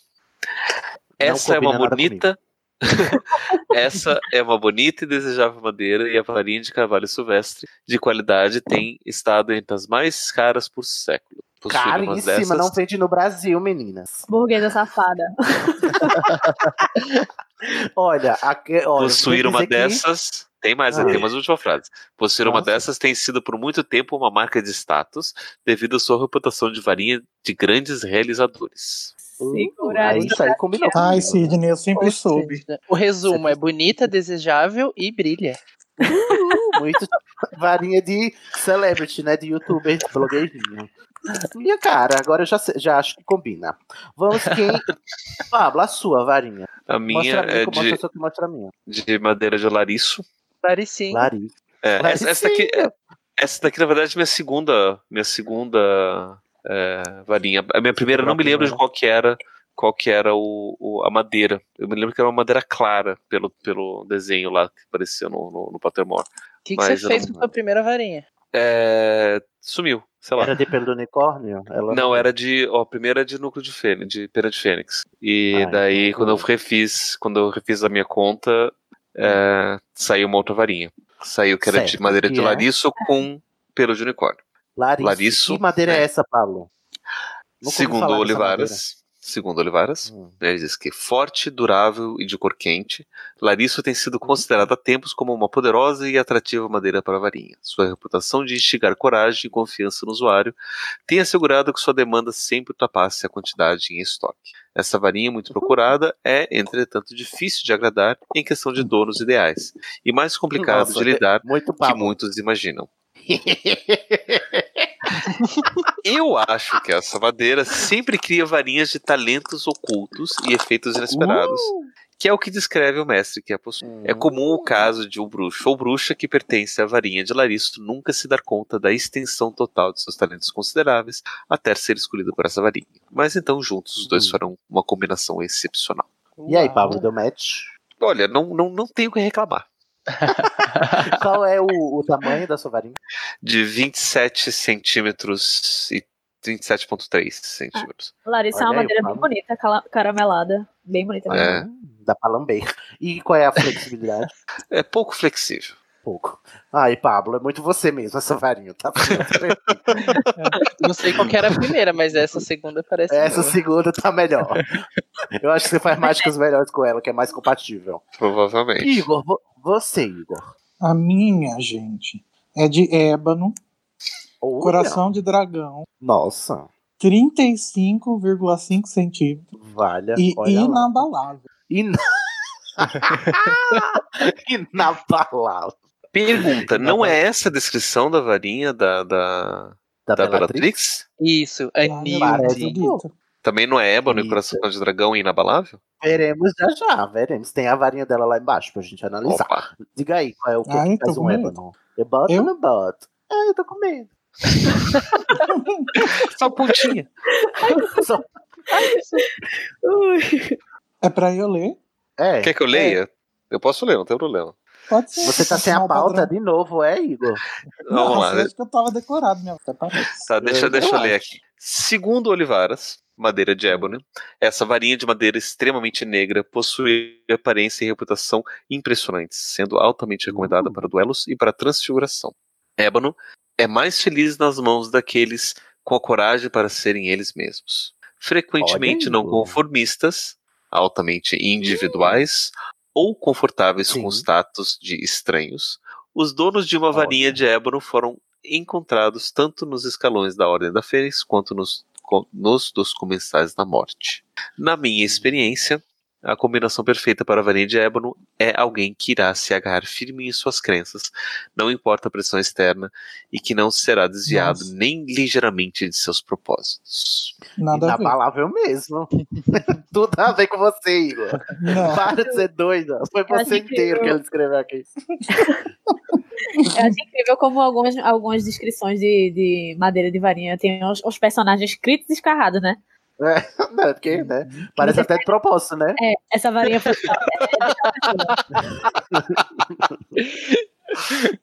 Igor, você já pode colocar isso na bio, no Quem Sou Eu do seu Olha aqui, Orkut, gente. essa ó, descrição é, dessa varinha. coragem para ser o mesmo não tem. Não, Não? conformista. Que isso? Não, não sou, não. Que Você, você, tá você, acontecendo? O que tá acontecendo? você não tá, você, você, você, não- você não tá conformado com isso, ô, ô, Igor? Ai, será, gente? Você- o Igor Ó, não Igor. está conformado com ele ser não, Não, conformista. Conformado. Olha, Será significa, viu, Igor? Eu queria dizer que você. O peixe morre pela boca, eu acho. é Não, bom. tudo bem. Não, eu não sou conformista mesmo, mas é, ter, ter cora coragem pra ser eu mesmo é muito forte essa frase. Você Olha, prefere ser Pablo, outra eu acho- pessoa? Eu acho que Não. vai ter sessões aí, Pablo. Você faz online? Vamos pra, para a varinha do Petros. Petros, diga lá, meu querido. Chegou o jumento. Ixi, Mas, gente, como assim da bicha? Não é pior que é mesmo. Nossa, Chegou eu tô barato. horrorizado aqui. A minha madeira Olha, é. Petros, quero dizer que não encaro, viu? Nossa, eu também não. Não tem necessidade. Então, minha madeira. Petros puxa a varinha, a pessoa corre. O Petros puxa a varinha e já fura o olho da pessoa. antes de sair do bolso. A Ele minha nem- ele nem varinha disse sair do é madeira de tilha, que eu dei uma pesquisada, é feito, é normalmente usado para fazer guitarras. É de Nossa, pena de, legal. é, é de pena de fênix, é maleável e o tamanho Hum. é quase 37 centímetros. Meu Deus. Tem maturidade essa varinha. Pablo, leia aí as propriedades da tilha. A Dessa tilha. lapa. Olivares vai dizer o seguinte: esse tipo de madeira incomum e altamente atrativo estava na moda no século XIX. A demanda superou em muito a Blogueirinho oferta. fashion. Blogueirinho vintage. A demanda superou muito em muito a oferta e fabricantes de varinha inescrupulosos tingiram madeiras inferiores na intenção de enganar compradores que acreditavam estar comprando tilha. As razões cá, para. Ó, para aí, Hum. Pablo. Não, só um minuto. Mas não é a varinha que escolhe o, o, o bruxo? Ele pode chegar lá só e escolher, ah, eu quero de tilha porque é mais chique? Sim, Eu acho Ah, que ele mas se a varinha vai escolher depois, aí são dos 500, né? Mas ele menciona no, no- nos textos que varinhas de madeiras diferentes têm preços diferentes. A varinha pode escolher a pessoa e ele dizer, ó, essa aqui é de tilha, é tantos, tantos galeões. Entendi. Ela escolhe você, mas se você não puder pagar, não tem escolha, né? É. Pois é. Aí você vai ter que assim, ficar ó, com outra que vai te escolher. Essa, essa varinha te escolheu, mas a gente tem uma versão dela também em ébano, outra em A gente sabugueiro. tem a versão genérica aqui, que não tem É. propaganda, não tem publicidade. Versão mais feita com queijo, ao invés de madeira. Com miojo É também. Miojo, a de versão miojo. Tem aquela va- varinha de acrílico. Segue, Pablo, perdão.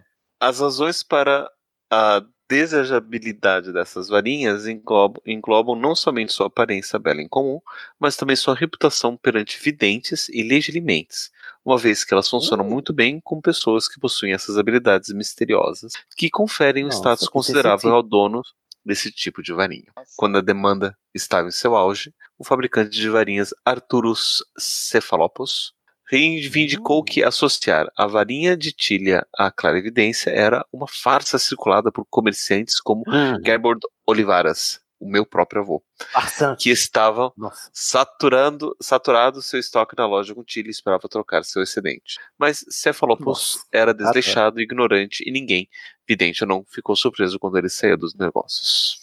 Nossa, Porque olha já sabiam, Olivares, né? que Né? debochado. A única Debochada. relação que eu faço comigo é que eu me formei em economia e esse texto só fala de oferta e demanda. Então, É verdade. Adoro. a única, o único paralelo Ou que eu seja, muito sensitivo. Mas, Mas gente, eu, tá. mas eu fiz esse teste duas vezes da varinha, as duas vezes deu exatamente igual. Então, ou eu continuei Nossa. exatamente igual a vida inteira, ou Ou desinteressante. você decorar as ou bugou o respostas. algoritmo. Mas ei, o, Vamos a para- varinha Ah. do tiro aí também. É porque é evidente. Aham. Carolzinha, você agora, minha querida. Quem é, as- quem é você na fila das varinhas? Então, minha varinha é de acácia. O núcleo é Ah, eu amo a Cássia. Eu amo esse nome. É, eu adoro também. Eu acho muito bonita a árvore. É... E tem no E a Nordeste. Rita de Cássia também. Exatamente. Tem no Nordeste. Ai, depois sou muito estudantezinha Rita da de Escola de Cássia. Magia do Nordeste, sim. Ah, sim, tô convocadíssima. O calango já chegou pra você? Não é o que vai levar? Não, é o calango. O nosso, nosso correio é até. O, o, desculpa, Perdão, Cid, como é que é? O correio, o que, que é? Cortou. Nosso correio é terrestre, não é correio aéreo. É terrestre, tá certo. Sim, é uma, é uma varinha de acácia. O núcleo é de pena de fênix. Ela tem 27 centímetros e meio e é maleável. Olha, é igual do Pablo, ah, isso aí também, né? 27 meio maleável. O tamanho. Vamos lá, o Pablo. meu, o qual meu é é a um pouquinho mais rígido, é pouco maleável. Mas a É Cássia, verdade. Olivaras diz: um material bem comum que, de acordo com minhas descobertas, é capaz de criar varinhas trapaceiras que podem se recusar a produzir magia nas mãos de alguém que não é seu próprio dono, além de Ah. reservar seus melhores efeitos para os bruxos mais talentosos. Essa sensibilidade faz dela uma varinha difícil de se utilizar e por isso mantenho apenas um pequeno estoque destinado àqueles bruxos e bruxas suficientemente sutis, já que a Cássia não é adequada para aquilo que conhecemos como magia exibicionista. Quando bem combinada, uma, uma varinha com varinha atitude. Carol discreta fora do meio. não é exibicionista, não dá pinta a varinha dela. Porém, talentosa. Porém, talentosíssimo. Quando vai pro lip sync, o que? Arrasa. Quando bem combinada, uma varinha de acácia mostra todo o seu poder, embora ela seja por muitas vezes subestimada, graças à peculiaridade de seu temperamento. Eu tirei, eu Você é tirei a loteria da temperamental, Carol? varinha. Eu sou um pouco, viu? Por quê? Eu tirei a loteria da Eu não varinha. né? percebi, amigo. A, a, a madeira é em comum e a- eu- o, o núcleo também é em comum, é isto. Toda diferentona. Hum, você é muito especial. Diferentona. Olha, é isso aí. Faça sua varinha, gente, e mostra pra gente, tá? A gente quer ver sua varinha. A gente mostrar a nossa, mostra a sua agora. Lumos Maxima. Lumos Maxima. Vamos agora analisar um pouco as varinhas dos personagens. Do- é assim, a gente não sabe as varinhas de todos os personagens, né? Mas dos que a gente sabe, a gente pode analisar aqui e ver se combinou, né? Primeiro temos a Flor Delacour. Ela é de 24 centímetros, inflexível. A Flor é muito inflexível. Será? E é feita de jacarandá, que é uma varinha que não é feita, né? O, o Olivares não usa como material, porque ela foi feita lá na França, né? E o seu núcleo é de cabelo de vila, como a gente falou anteriormente, né? Do- da avó dela, inclusive. A avó dela. sádico. Eu acho sádico, eu nunca vou deixar deixar sádico. Sidney é um fio de cabelo que ela tirou da escova. Mas, mas, gente, é um fio de cabelo que bota no núcleo, não é tipo um tufo, não? Porque é um fio de cabelo. É um fio de cabelo do, do paletó. Meu Deus. Tipo, uma fibra de coração dragão deve ser da grossura de um dedo. Não. Não? É uma fibra, pena é uma de fibra fênix. fininha. Mas não é uma pena pena, é o núcleo da pena de fênix. Você pega lá um fio Ah. da pena de fênix, não é o pena. A- Quando você pega lá o, o, o- cabelo do unicórnio, da crina do unicórnio, você não pega a rabo inteiro do unicórnio e coloca lá dentro, né? É só um Ah, eu fio. pensava que era um. Ah, eu não quero esses churros mal recheados, não. Eu quero um churros bem recheado. Eles estão sem recessão. agora. Recessão. Ai, gente. Mas eu tenho a impressão que a- pena vai a pena toda. Que é comentado que a pena da, da Fênix do, do Voldemort, se, é, a pena não, a Folk só deu mais uma pena. É, Sim, Não, você e quando vai o Harry quebra a varinha, pena, você... ela não fica pendurada pela pena. Isso, isso. Pelo pedacinho da pena. É a pena, é a pena que Mas segura que os é- dois pedaços da varinha do Harry. É tipo assim, um cabelo, uma crina, um, um fio, né, da crina, uma pena. Ah, mas quando a, a- a avó dela foi cortar o cabelo, falou, vó, me dá um tufo aí. Tô confuso. Nunca te pedi Mas, nada. É, nunca um pedi nada. Não temos informações sobre o que significa, mas a Fleur é temperamental, é jacarandoa e é 24. É inflexível. Muito bem, inflexível. Temos a do Cedrico Diggory. 30 centímetros, olha, varão também, Cedric, viu? Nunca duvidei, nunca, nunca, nunca critiquei. Flexível, ela é feita de freixo, não é o Marcelo Freixo, é a árvore de freixo. Não é do cabelo do Fresh? Não. Ai, imagina um pelo do freixo, um cabelo Nossa, da barba ser- do freixo Ia ser bem desconstruído. e núcleo de pelo de unicórnio. O que, que a varinha de freixo faz, Pablo? Segundo Olivaras, a varinha de Ah. Freixo é extremamente leal ao seu único mestre e não deve ser passada à frente por seu dono original, porque ela perde seu poder e suas habilidades. Essa tendência vai ter com quem passar à frente. é, Bichinho, o pobre. O bichinho morreu. Pobre rei. essa, essa tendência é extrema se seu núcleo for de unicórnio. Guardem Super isso na mente. Guardei isso na mente. É. Superstições antigas sobre as varinhas raramente podem ser comprovadas com um exame detalhado, mas eu descobri que a velha rima sobre varinhas de sorveira, caçanheira, freixo e aveleira. Sorveira fofoca, caçanheira zumbi, freixo a teimosa e aveleira lamenta. De que em inglês deve rimar, mas enfim, faz algum sentido. esses bruxos e bruxas se encaixam com a varinha de freixo, não são, de acordo com a minha experiência, obrigados a deixar de lado seus objetivos ou crenças. No entanto, o impetuoso ou muito confiante bruxo ou bruxa que insiste em utilizar uma varinha de madeira prestigiada como essa pode ficar desapontado com seus efeitos. O proprietário ideal talvez seja teimoso e certamente corajoso, mas nunca estúpido ou arrogante. Ah, é legal, muito, muito legal pra ser do, do Cedric, né? Porque ele é bem obstinado mesmo. Será que ele mostrou não a é varinha arrogante. dele quando ele mandou o Harry lavar o ovo? Será? Não, mas já tinha visto né, lá na medição. Na medição É das varas, ele já tinha visto. Vamos para a varinha da Her... que cor? Hermione Granger. Ela tem uma varinha de videira, né? Nossa, que poética. Núcleo de é, corda de coração dragão, olha aí, a mais temperamental. Vamos lá, o que é que a videira. A gente não sabe o tamanho nem a flex- flexibilidade, embora a gente possa desconfiar que a varinha da Hermione não era muito flexível, né? É mesmo? mais dura que. E aí, o que é que a videira significa? Olivaras nos diz que os druidas consideravam qualquer coisa que se assemelhasse a madeira como árvore, e varinhas de videira têm uma natureza tão especial que eu fiquei feliz em levar essa antiga tradição à frente. Varinhas de videira estão entre os tipos menos comuns, e fico intrigado ao notar que seus donos são quase sempre bruxos e bruxas ambiciosos, que têm uma visão em comum e que frequentemente surpreendem aqueles que pensam que os conhecem. Esse tipo de varinha parece se atrair fortemente por pessoas de personalidade obscura. E eu considero. Nossa! Eu as considero mais sensíveis que qualquer outra quando se trata de detectar instantaneamente um possível dono. Hermione Dangerous Woman. Dangerous Woman. Muito zen. Fontes confiáveis afirmam que essas varinhas podem produzir efeitos mágicos diante da mera entrada de um provável dono em sua sala e observei duas vezes o fenômeno em minha própria loja. Será que foi Hermione? Olha, muito obstinada, né, Hermione? Já diz a que veio. A varinha do Victor Krum. Gente, eu acho que essa varinha também. você vai pular o do Hagrid? Ai, perdão. Ai, a do Hagrid aqui. A melhor. Gente, atenção pra varinha do Hagrid. Olha só como está escrito aqui, tá, gente? Na pauta, que é da pauta não mente, você tá na internet, é verdade. A varinha do Hagrid, aquela que fica dentro do, do sombrinha? é de carvalho, tem 40 centímetros, mas é meio mole. Tá aqui, gente, 40 centímetros, meio mole. Aí eu te pergunto, Hagrid, adianta ter 40 centímetros? Se é meio mole. Tadinha da Maxine. Ai, tem que botar um feitiço petríficos totalos, né? Pra ver se funciona. Olha, o- a gente não tem sobre carvalho, porque só o carvalho mesmo não tem na lista do Olivaras, né? Mas 40 centímetros, meu amigo. Mas significa também, tem a ver com, a, com o fato de ser meio gigante. Meio né? gigante. Certamente. Então, gente, será que tem tipo uma ala para mim na loja do Olivaras? Com as varinhas Helmondas? Acho que ele fabrica varinhas grandes para meio gigantes, porque são, também são. Ou pode ser que ele tenha feito sob encomenda, né? É, então, será Sob que ele encomenda. faz sob medida, assim, pros, pras pessoas? Ai, tem que fazer que tem um personagem aí de um RPG que tá precisando de uma varinha sob medida.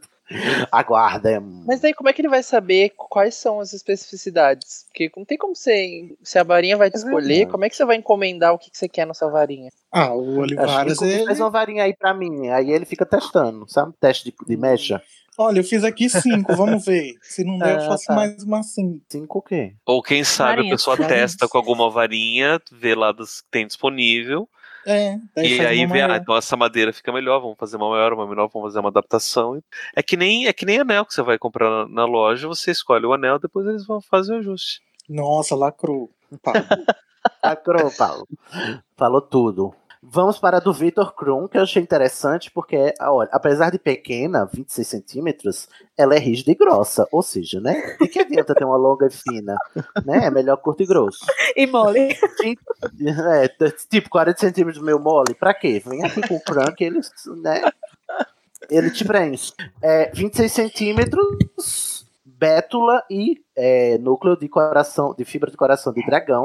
Também tem a ver com a personalidade muito in- intransigente do, do Krum, né? E a gente não sabe do que se trata a bétula, porque também não é um material feito pelo Oliv- Olivares, já que o Krum fez a sua varinha lá com o Gregorovich. Vixe. Vamos agora para a varinha do, do Igor. Não, da, do Igor não, da Bellatriz Lestrange. Vamos lá. Bellatriz Lestrange tem. Oh, viado, olha a lapa da Bellatrix, viado. Eu tô chocado. 32 centímetros. Gente, vocês subestimaram a Bellatrix, eu sei. Eu também. Nogueira e fibra de coração de dragão. Não é de. de ébano, De ébano. infelizmente. Ah, Como é que a gente. O que, é que a gente sabe sobre a varinha de Nogueira? Nogueira que é nozes, né? É, Porque Jesus é o marceneiro, o jardineiro e a árvore são nogueiras. somos nós.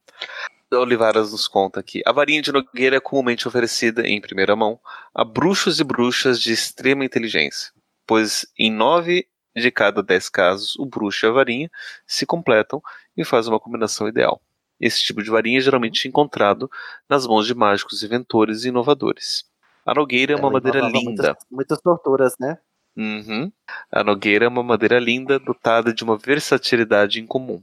Uma nota de aviso, entretanto. Embora alguns tipos de madeira de varinha sejam difíceis de lidar e por vezes resistam a realizar feitiços que não compactuam com sua natureza, a varinha de nogueira vai, uma vez subjugada, realizar qualquer tarefa que seu dono desejar, desde que este saiba como dominá-la. Isso torna uma arma letal nas mãos de um bruxo inexperiente, já que a varinha e o bruxo podem sugar as energias um do outro de uma maneira nem um pouco saudável. que perigo. Isso é bem Mas- interessante é, dessa, dessa varinha de Nogueira, porque ela é difícil de domar, como a Hermione encontrou dificuldade em domar ela no. no É verdade, ela pega, né, a da, da É, Bellatrix. mas assim que ela assume fica o desconfortável controle- na mão. Isso, exatamente. E, mas assim que ela assume o controle da varinha, ela inclusive luta com a própria Bellatrix sem problemas, usando a varinha que uma vez foi dela. Meu Deus, nossa, olha, de novo, parece que foi de propósito. Mas é, eu, eu acho interessante que assim, é, só veio confirmar uma suspeita que eu tinha que a Bellatrix é uma dominatrix, não é verdade? Porque Olha. isso aqui que é muito dominado, tem que ser dominado, tem que dominar a varinha aqui, porque a varinha é indomada. Ela, Então, ela bate na galera com a varinha Bellatrix, dela. Tá, Ela faz o chicote assim com essa varinha. E no filme eles fizeram uma varinha torta dela, né? Eu acho horrorosa. É. Parecendo um Você tem revólver. varinhas tortas, Igor? Essa é um revólver. Não, a minha daqui na vida real também é torta. Não tô falando da varinha. Que isso, gente? Se expondo na internet mesmo. Não, é que eu tenho uma varinha que eu fiz que ela é meio torta. Pra qual ah, lado? Você fez uma varinha pra você mesmo? Não, pra Pra- qualquer sempre lado, pra né? esquerda, né, Pablo? Pelo amor de Deus. Vai, eu vou ser torto pra direita jamais. Parece uma, parece uma folha a, a varinha dela, sei lá, acho feia. E aí fica claro que o Voldemort curtia também o SNM. Exatamente. a Tocando Rihanna. E eles dois lá, né? Só a É, por isso que a, a, Delphi, a Delphi saiu como saiu, né? Por falar em varinhas dos filmes, eu acho que a varinha mais certa que foi feita no filme foi a da Hermione, que é de videira e realmente tem uns, uns motivos de folhas na, na varinha, de folhas e ramos na varinha dela. Ah, eu acho que a, a, a Elderwand também é, é massa. É, eu dou uma bem Faz bonita. Ela tem uns nós assim, legal. Como se fosse bem antiga mesmo. Inclusive, a varinha das varinhas é a única que não mudou pro- do, do segundo pro terceiro.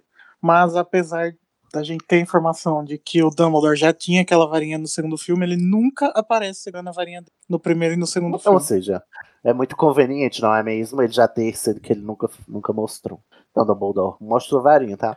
O Neville, ele usou até o quinto ano, né? Como a gente sabe, depois, é, depois ele perdeu a varinha do pai, e é por isso que ele não fazia mágicas muito legais. Mas aí quebrou essa Será é varinha lá na batalha do É, essa é uma conjectura É, a gente nossa, né? entende que é por isso. é. Tipo assim, se eu acho que no caso do Neville somava se é a sua falta de confiança e autoestima, o fato da varinha não ser, é, não ter escolhido ele, né? Ou seja, não ser compatível com ele, né? Nem, ser, nem ter sido Mas conquistada, depois- né? Também, exatamente, porque ele também não, não- talvez não domasse, né, essa varinha. Como a gente vê no- nas outras aí, que as varinhas podem ser domadas depois. Mas, depois do quinto ano, ele ganhou nada mais nada menos do que o báculo da Sakura, porque ele ganhou uma varinha de cerejeira, viado, uma Sakura, com Uhum. pelo de unicórnio, núcleo de pelo de unicórnio. E a varinha de cerejeira, a maior qualidade dela é capturar as cartas Clow. Imagina que linda que deve ser uma madeira de, de, de cerejeira. Muito raro o material. Liga, leva para nós, Paulo. Vamos lá. Olivares nos conta que esse material muito raro confere um poder estranho para a varinha, sendo ela muito valorizada pelos estudantes da escola de Marrocotoro. Mahutokoro. no Japão, onde aquelas que possuem uma varinha de cerejeira têm um prestígio especial. Os compradores de varinhas ocidentais devem tirar da cabeça a ideia de que a flor da árvore é feita para uma varinha meramente ornamental, pois essa varinha possui um poder letal, seja qual for o núcleo. Quando combinada com fibra de coração de dragão, a varinha nunca pode ficar nas mãos de um bruxo que não tenha excepcional controle sobre as suas ações, além de uma mente muito bem estruturada. Como é que essa varinha foi parar na mão do Neves, gente? Pelo amor de Deus. Esse homem virou o Grodrick, o Gryffindor, foi depois do- da batalha de. Mas ele matou a Anakin, né? Então acho que o Seth... o- Mas foi o com a faca, merece. né? Não com, Com a faca, com a espada, com com- com- com- foi com o canivete do Godrico. Mas a dele é pelo de unicórnio, então ela deve ter morrido já. É. Não, gente, é só o pelo que morre, depois troca. Não, será que troca ou tem que botar outra varinha? Tem, tem dizendo que, que troca. Dá É. pra trocar. Troca. Ah. Olha só, a varinha do Draco Malfoy tem 25 centímetros, é flexível, que significa que ele é muito manipulável. E é feita de. o- Gente, é só piuiteiro. Pioriteiro ou espinheiro. Pinheiro, é Hawthorne, né? Hawthorne, é. E pelo de unicórnio. E o Hawthorne, o, piuiri, o, pu, pro- o priquiteiro ou o. Faz o que podem. Eu amei, já quero trocar minha varinha. Foi pra Era uma priquiteiro. varinha de Pra priquiteiro. Olivaras nos conta que o fabricante de varinhas Gregorovitch escreveu que Espinheiro faz uma varinha estranha e contraditória, tão cheia de paradoxos como a árvore que lhe gerou, cujas folhas e flores curam, mas cujos galhos cortados cheiram a morte. Enquanto eu discordo Hum. de Enquanto eu discordo que muitas das conclusões de Gregorovitch, nós concordamos sobre varinhas de espinheiro, que são complexas e intrigantes em sua natureza, assim como os donos que melhor se adaptam a elas. Varinhas de espinheiro podem ser particularmente apropriadas para magia curandeira, mas Nossa, nada a ver com o Draco. elas também são adeptas às maldições. E eu observei Ah. que, no geral, a varinha de espinheiro parece mais confortável inserida em uma natureza em conflito, ou com uma bruxa ou bruxo passando por um período de perturbação. Espinheiro Ah. não é fácil de dominar. No entanto, e eu É apenas espinhosa, né? né? E eu apenas consideraria dar uma varinha de espinheiro nas mãos de uma bruxa ou bruxo de comprovado talento, ou as consequências poderiam ser perigosas. Varinhas de espinheiro é tem uma varinhas de espinheiro tem uma peculiaridade notável. Seus feitiços podem, quando mal manuseada, sair pela culatra. Parece que foi também, né? De propósito. Tem que considerar que essa daqui foi a segunda varinha do Harry, né? Exatamente. Faz todo sentido com ah, o complexo que o Draco estava passando também, né? No, no Enigma do Príncipe. Ele tava louco. Uhum. E na Relíquias Vamos também. então também. Vamos Mas então aí, pular para a- Peraí, o Draco ele retoma essa varinha? Não. fica do Não. Harry. O Harry, com- o Harry termina com três varinhas. Três varinhas. Eita. É, não, mas em, Muito Curse, Então em Criança Amaldiçoada ele tá com a dele. Ele É, porque ele conserta, é. É, Então, que será que ele não devolveu? Mas uma- eu acho que uma vez que você conquista uma varinha, acho que ela não volta pro. Essa varinha. É, eu acho que ela não voltaria pro Draco, não. O Draco teve que comprar outra. Vamos, pra- vamos pular pra varinha do Harry Potter, então. Vamos. A eu acho Harry Potter. linda a- na minha mansão, né? Não a do filme, porque ela é branca, né? É a madeira clara, o, Olha. o Holly. 28 centímetros, maleável, feita de azevinho. Não é tão Holly, maleável, né, Carol porque-. É maleável, mas não é indestrutível, né? Não é inabalável. Não é, não é borracha. Ah, mas, gente, um ri- richoqueteio não devia ter quebrado. Ricocheteio. Richoqueteio. Ai, gente, é a segunda vez que eu tento falar essa palavra essa semana e não dá certo. Oh, gente. Não temos. Ó, azevinho e pena de fênix. O que é que o azevinho significa? É um dos mais raros tipos de madeira para varinha. Mas é tudo mais raro, né? O. Oriva- Tudo é raro. É, Será que tem uma que é. Essa é super comum. Todos É. têm. O, o, o Olmo lá tinha. Homo. É, que era bem comum. Porque é multiação, né? Ai, Ai, meu Deus. Essa. Sorry. Essa veio. essa, essa galope. vem galope. Vamos Vamos lá. lá. Tra- Tradicionalmente considerado protetor, funciona melhor para aqueles que talvez precisem de ajuda para superar uma tendência, a raiva Porra, e a precisa de ajuda muito impetuosidade. Harry. Precisa de ajuda profissional, inclusive. Ao mesmo tempo, varinhas de azevinho costumam escolher donos que são frequentemente envolvidos em situações perigosas ou buscas espirituais. A varinha feita de azevinho é uma das que varia mais dramaticamente sua performance, dependendo do núcleo, e é uma madeira notoriamente difícil de juntar com pena de fênix, já que a volatilidade da madeira conflita de maneira estranha com a indiferença da fênix. Entretanto, Adoro esse Blabbers, esse, esse Babbles. Ou, como é que chama? Tipo, tipo, vamos falar várias coisas difíceis pra soar científico. Ah, eu achei que sou poético. Poético. Poético. Entretanto, no Poeteiro. caso incomum de tal par encontrar sua combinação ideal e funcionar, nada e ninguém deve ficar em seu caminho. Ah, Aí, pronto. Aí agora eu parei pra pensar. Todo mundo que vai na, que vai na loja do Olivaras comprar varinha, ele, ele escancara assim, ó, a pessoa. Sabe tudo da vida da pessoa. Porque ele, ele conhece, né, as madeiras e tudo que elas significam. Imagina.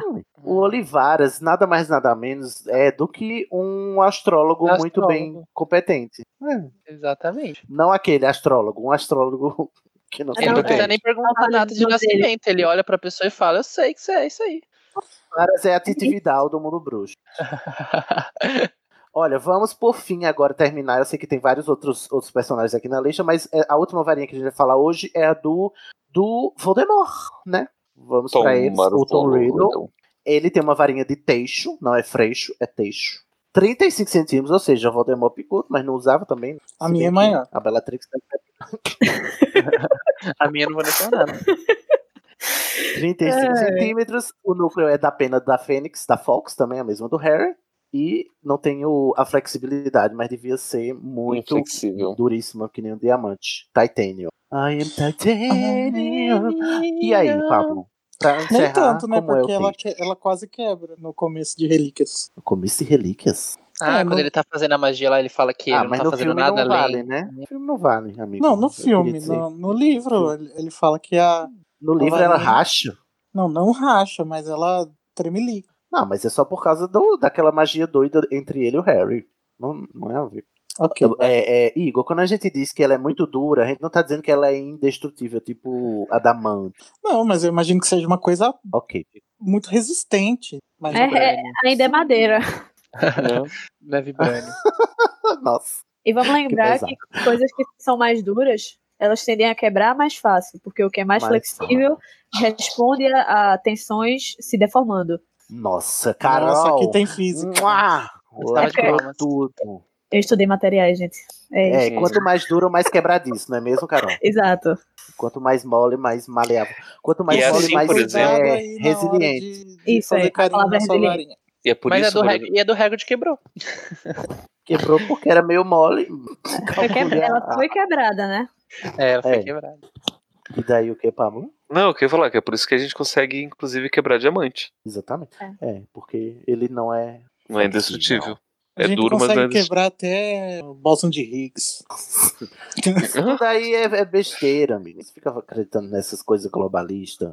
do- Vai, Pablo, antes que a gente comece a dizer que a Terra é redonda. Vamos lá, varinhas de teixe estão entre os tipos mais raros e suas combinações ideais são por muitas vezes incomuns e ocasionalmente notórias. A varinha de Nossa, teixe muito comum dividir a alma. Né?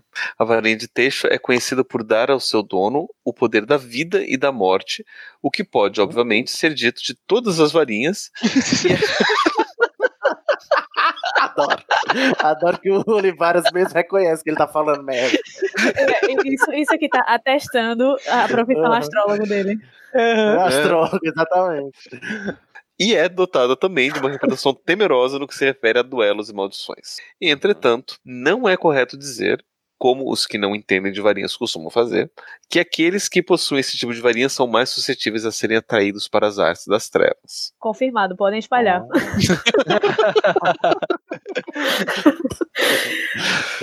O bruxo com a qual a varinha tem maior aptidão pode mostrar-se um protetor, defensor de seus iguais. Varinhas feitas dessas, dessas árvores mais antigas foram encontradas tanto na posse de heróis quanto na de vilões. Onde um bruxo é sepultado com uma varinha de teixo, essa geralmente faz brotar uma árvore guardiã para proteger o túmulo de seu mestre. O que é certo, de acordo com a minha experiência, é que a varinha de teixo jamais escolheria um proprietário tímido ou inexperiente. É, Nossa, eu, eu acho importante Mas, acrescentar. gente, Oi. É varinha de drag. Não, pode falar.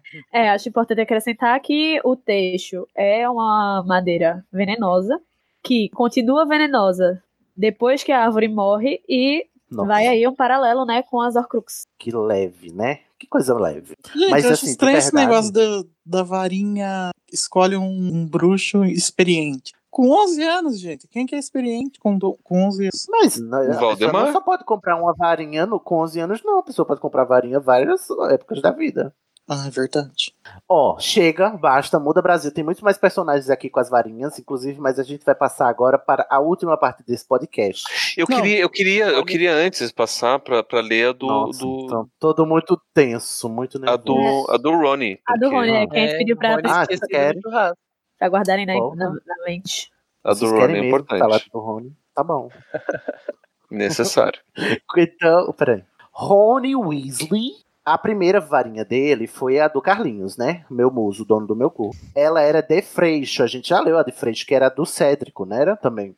Não, Ou seja, né? Carlinhos e Cédrico. Eu, esse chip tá vivo. Ela quebrou, né? No. Como é? Na Câmara Secreta. Na. Câmara Secreta. Hum, no, no comecinho do ano, aí fez aquele chabu com o, o Gilderoy. Daí vocês calculem o que uma varinha quebrada pode fazer com uma pessoa. E aí depois. Não, mas até ano, porque o Rony colou do que é- lado errado, né? Porra. Muito Rony. E aí depois. Gente, que legal! Aí depois ele ganhou uma de Salgueiro. Uhum. Salgueiro lutador, não? Pelo de unicórnio. 20. Nossa, Rony, que micharia! 22 centímetros. Aí a dois gente lembra, né, que a gente leu da, da madeira do freixo, que são varinhas que não devem ser passadas adiante porque elas pedem o poder. Ah, olha que legal. Isso E se aí, potencializa quando o núcleo é de pelo de unicórnio, que era justamente a, a ocasião. a receita da catástrofe, né? Ai, senhor. E aí, Ah, o que que é legal, que a gente. madeira de. Eu gostei. E a de salgueiro, o que é que significa sobre o Rony? Salgueiro? Olivaras diz que o salgueiro é uma madeira incomum que possui o poder da cura, e ao longo dos anos notei que o dono ideal para esse tipo de varinha é um tanto quanto inseguro, por mais que tente Nossa. esconder esse sentimento. Nossa.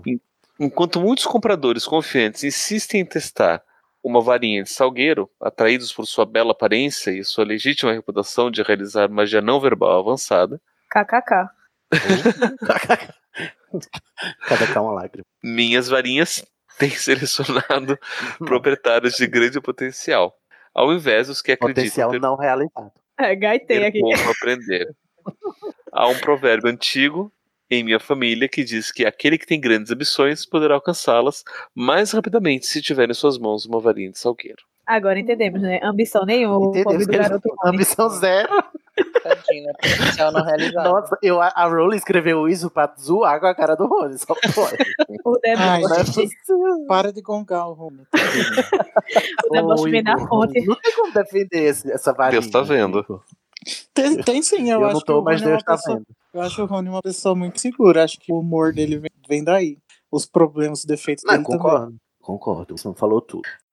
Lumos Maxima. Lumos Maxima. Sim.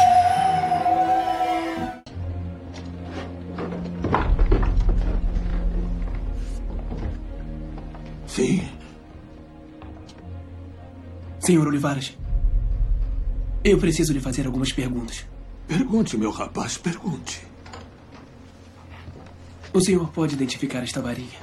Precisamos saber se é seguro usá-la.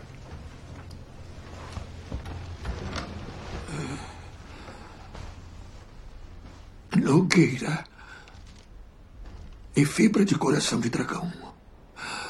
32 centímetros. Infle... Inflexível. Esta aqui pertenceu a Beatriz Lestrange. Trate-a com cuidado. E esta aqui? Pinheiro e pelo de unicórnio. 25 centímetros. Meio flexível.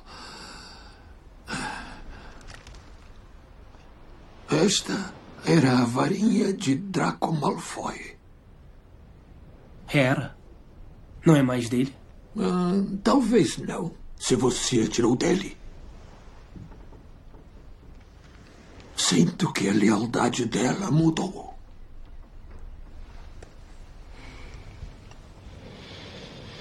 O senhor fala de varinhas como se tivessem sentimentos.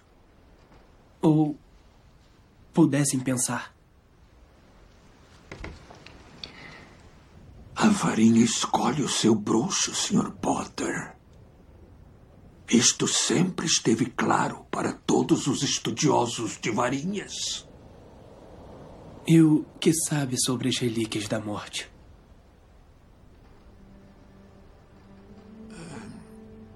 O boato é que são três. A varinha das varinhas, a capa da invisibilidade para se esconder dos seus inimigos e a pedra da ressurreição que traz da morte nossos entes amados.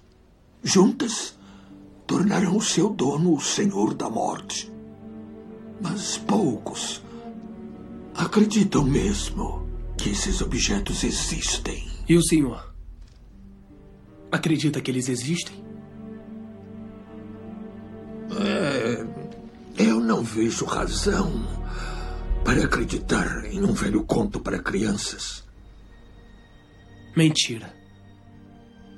O senhor sabe que elas existem. E o senhor contou a ele. Contou a ele sobre a varinha das varinhas e onde pode encontrá-la.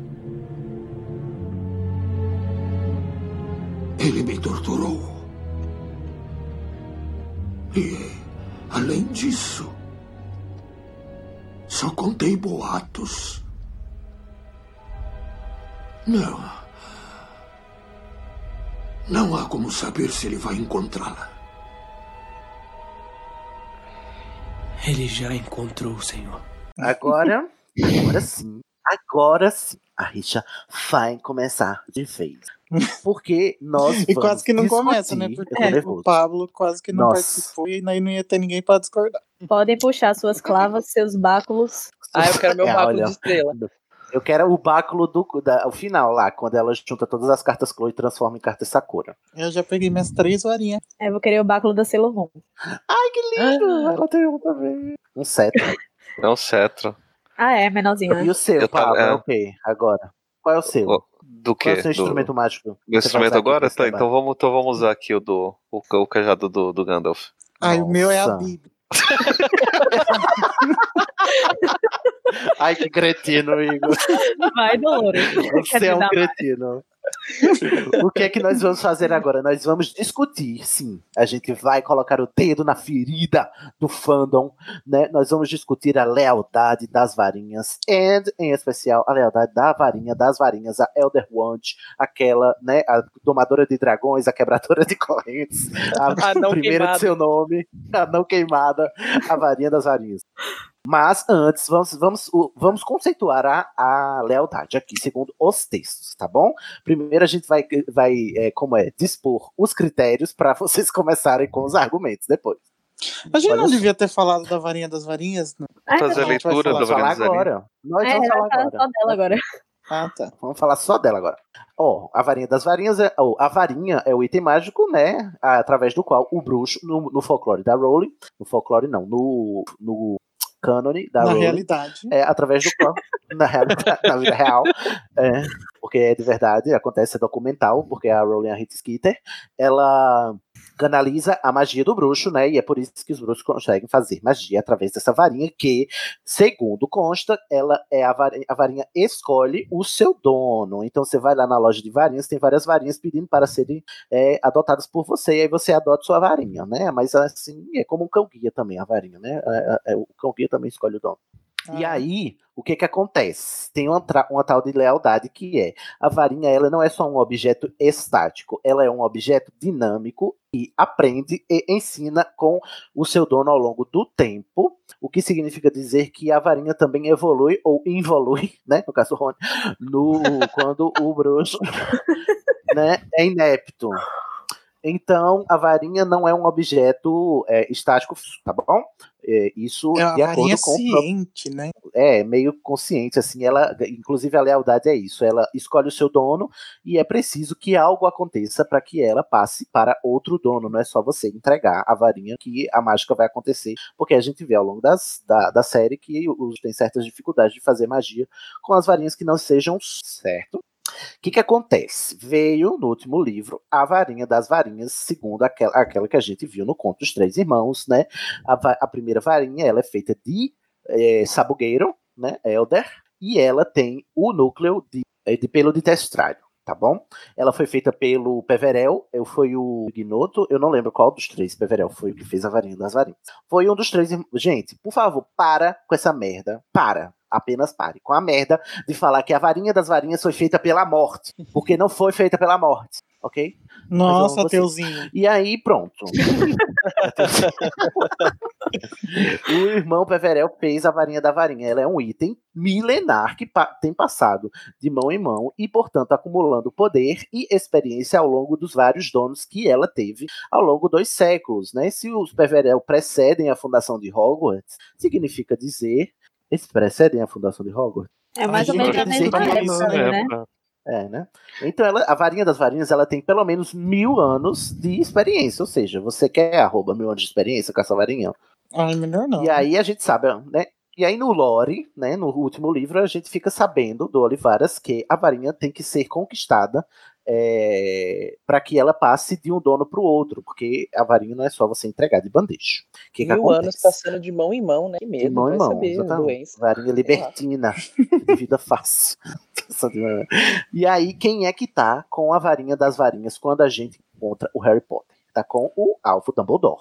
Porque ele pegou, né, quando ele derrotou o, o Gerard Grindelwald, ele conquistou a varinha das quando ele varinhas que vai estava, derrotar. que era de posse Porque quando ele vai derrotar em 2035, né? Que é quando vai sair o último livro, o último filme. E aí a gente vai ver ele derrotando e conquistando a varinha das varinhas, porque eles souberam que ela era uma das três relíquias da morte. E os dois lá adolescentes quiseram conquistar a morte, né? é, Conseguir as três relíquias, sendo que eles só conseguiram uma, né? Que foi a varinha que acabou ficando com o Grindelwald. O Dumbledore derrotou o Grindelwald e, portanto, a varinha das varinhas passou para sua posse. A gente não sabe quais eram as varinhas originais, do, nem do, do Dumbledore, nem do, do Grindelwald. Seria interessante a gente saber, né? Qual é a No caso, do Dumbledore. no caso, se eu Agora não me que não engano, o, eles roubaram a varinha do, do Gregorovitch, né? É o Gellert Grindelwald que roubou do O Gregorovitch. Grindelwald que roubou. Mas Sim, foi ele depois roubou que ele depois rompeu com o que- Dumbledore. É, de- deu ruim já. Já Ou deu seja, ruim, já. ele Se eu matou. vou caçar as quer dizer, sozinho, truelo lá dele com, com os Dumbledore foi com a varinha dele ainda. com a varinha dele. Antes da- antes Eles da varinha das as varinhas. próprias varinhas. Sim. Até onde a gente sabe, né? Mas como Minerva tá lá, a linha do tempo pode ficar usa. Ai, não! Aí o que é que acontece?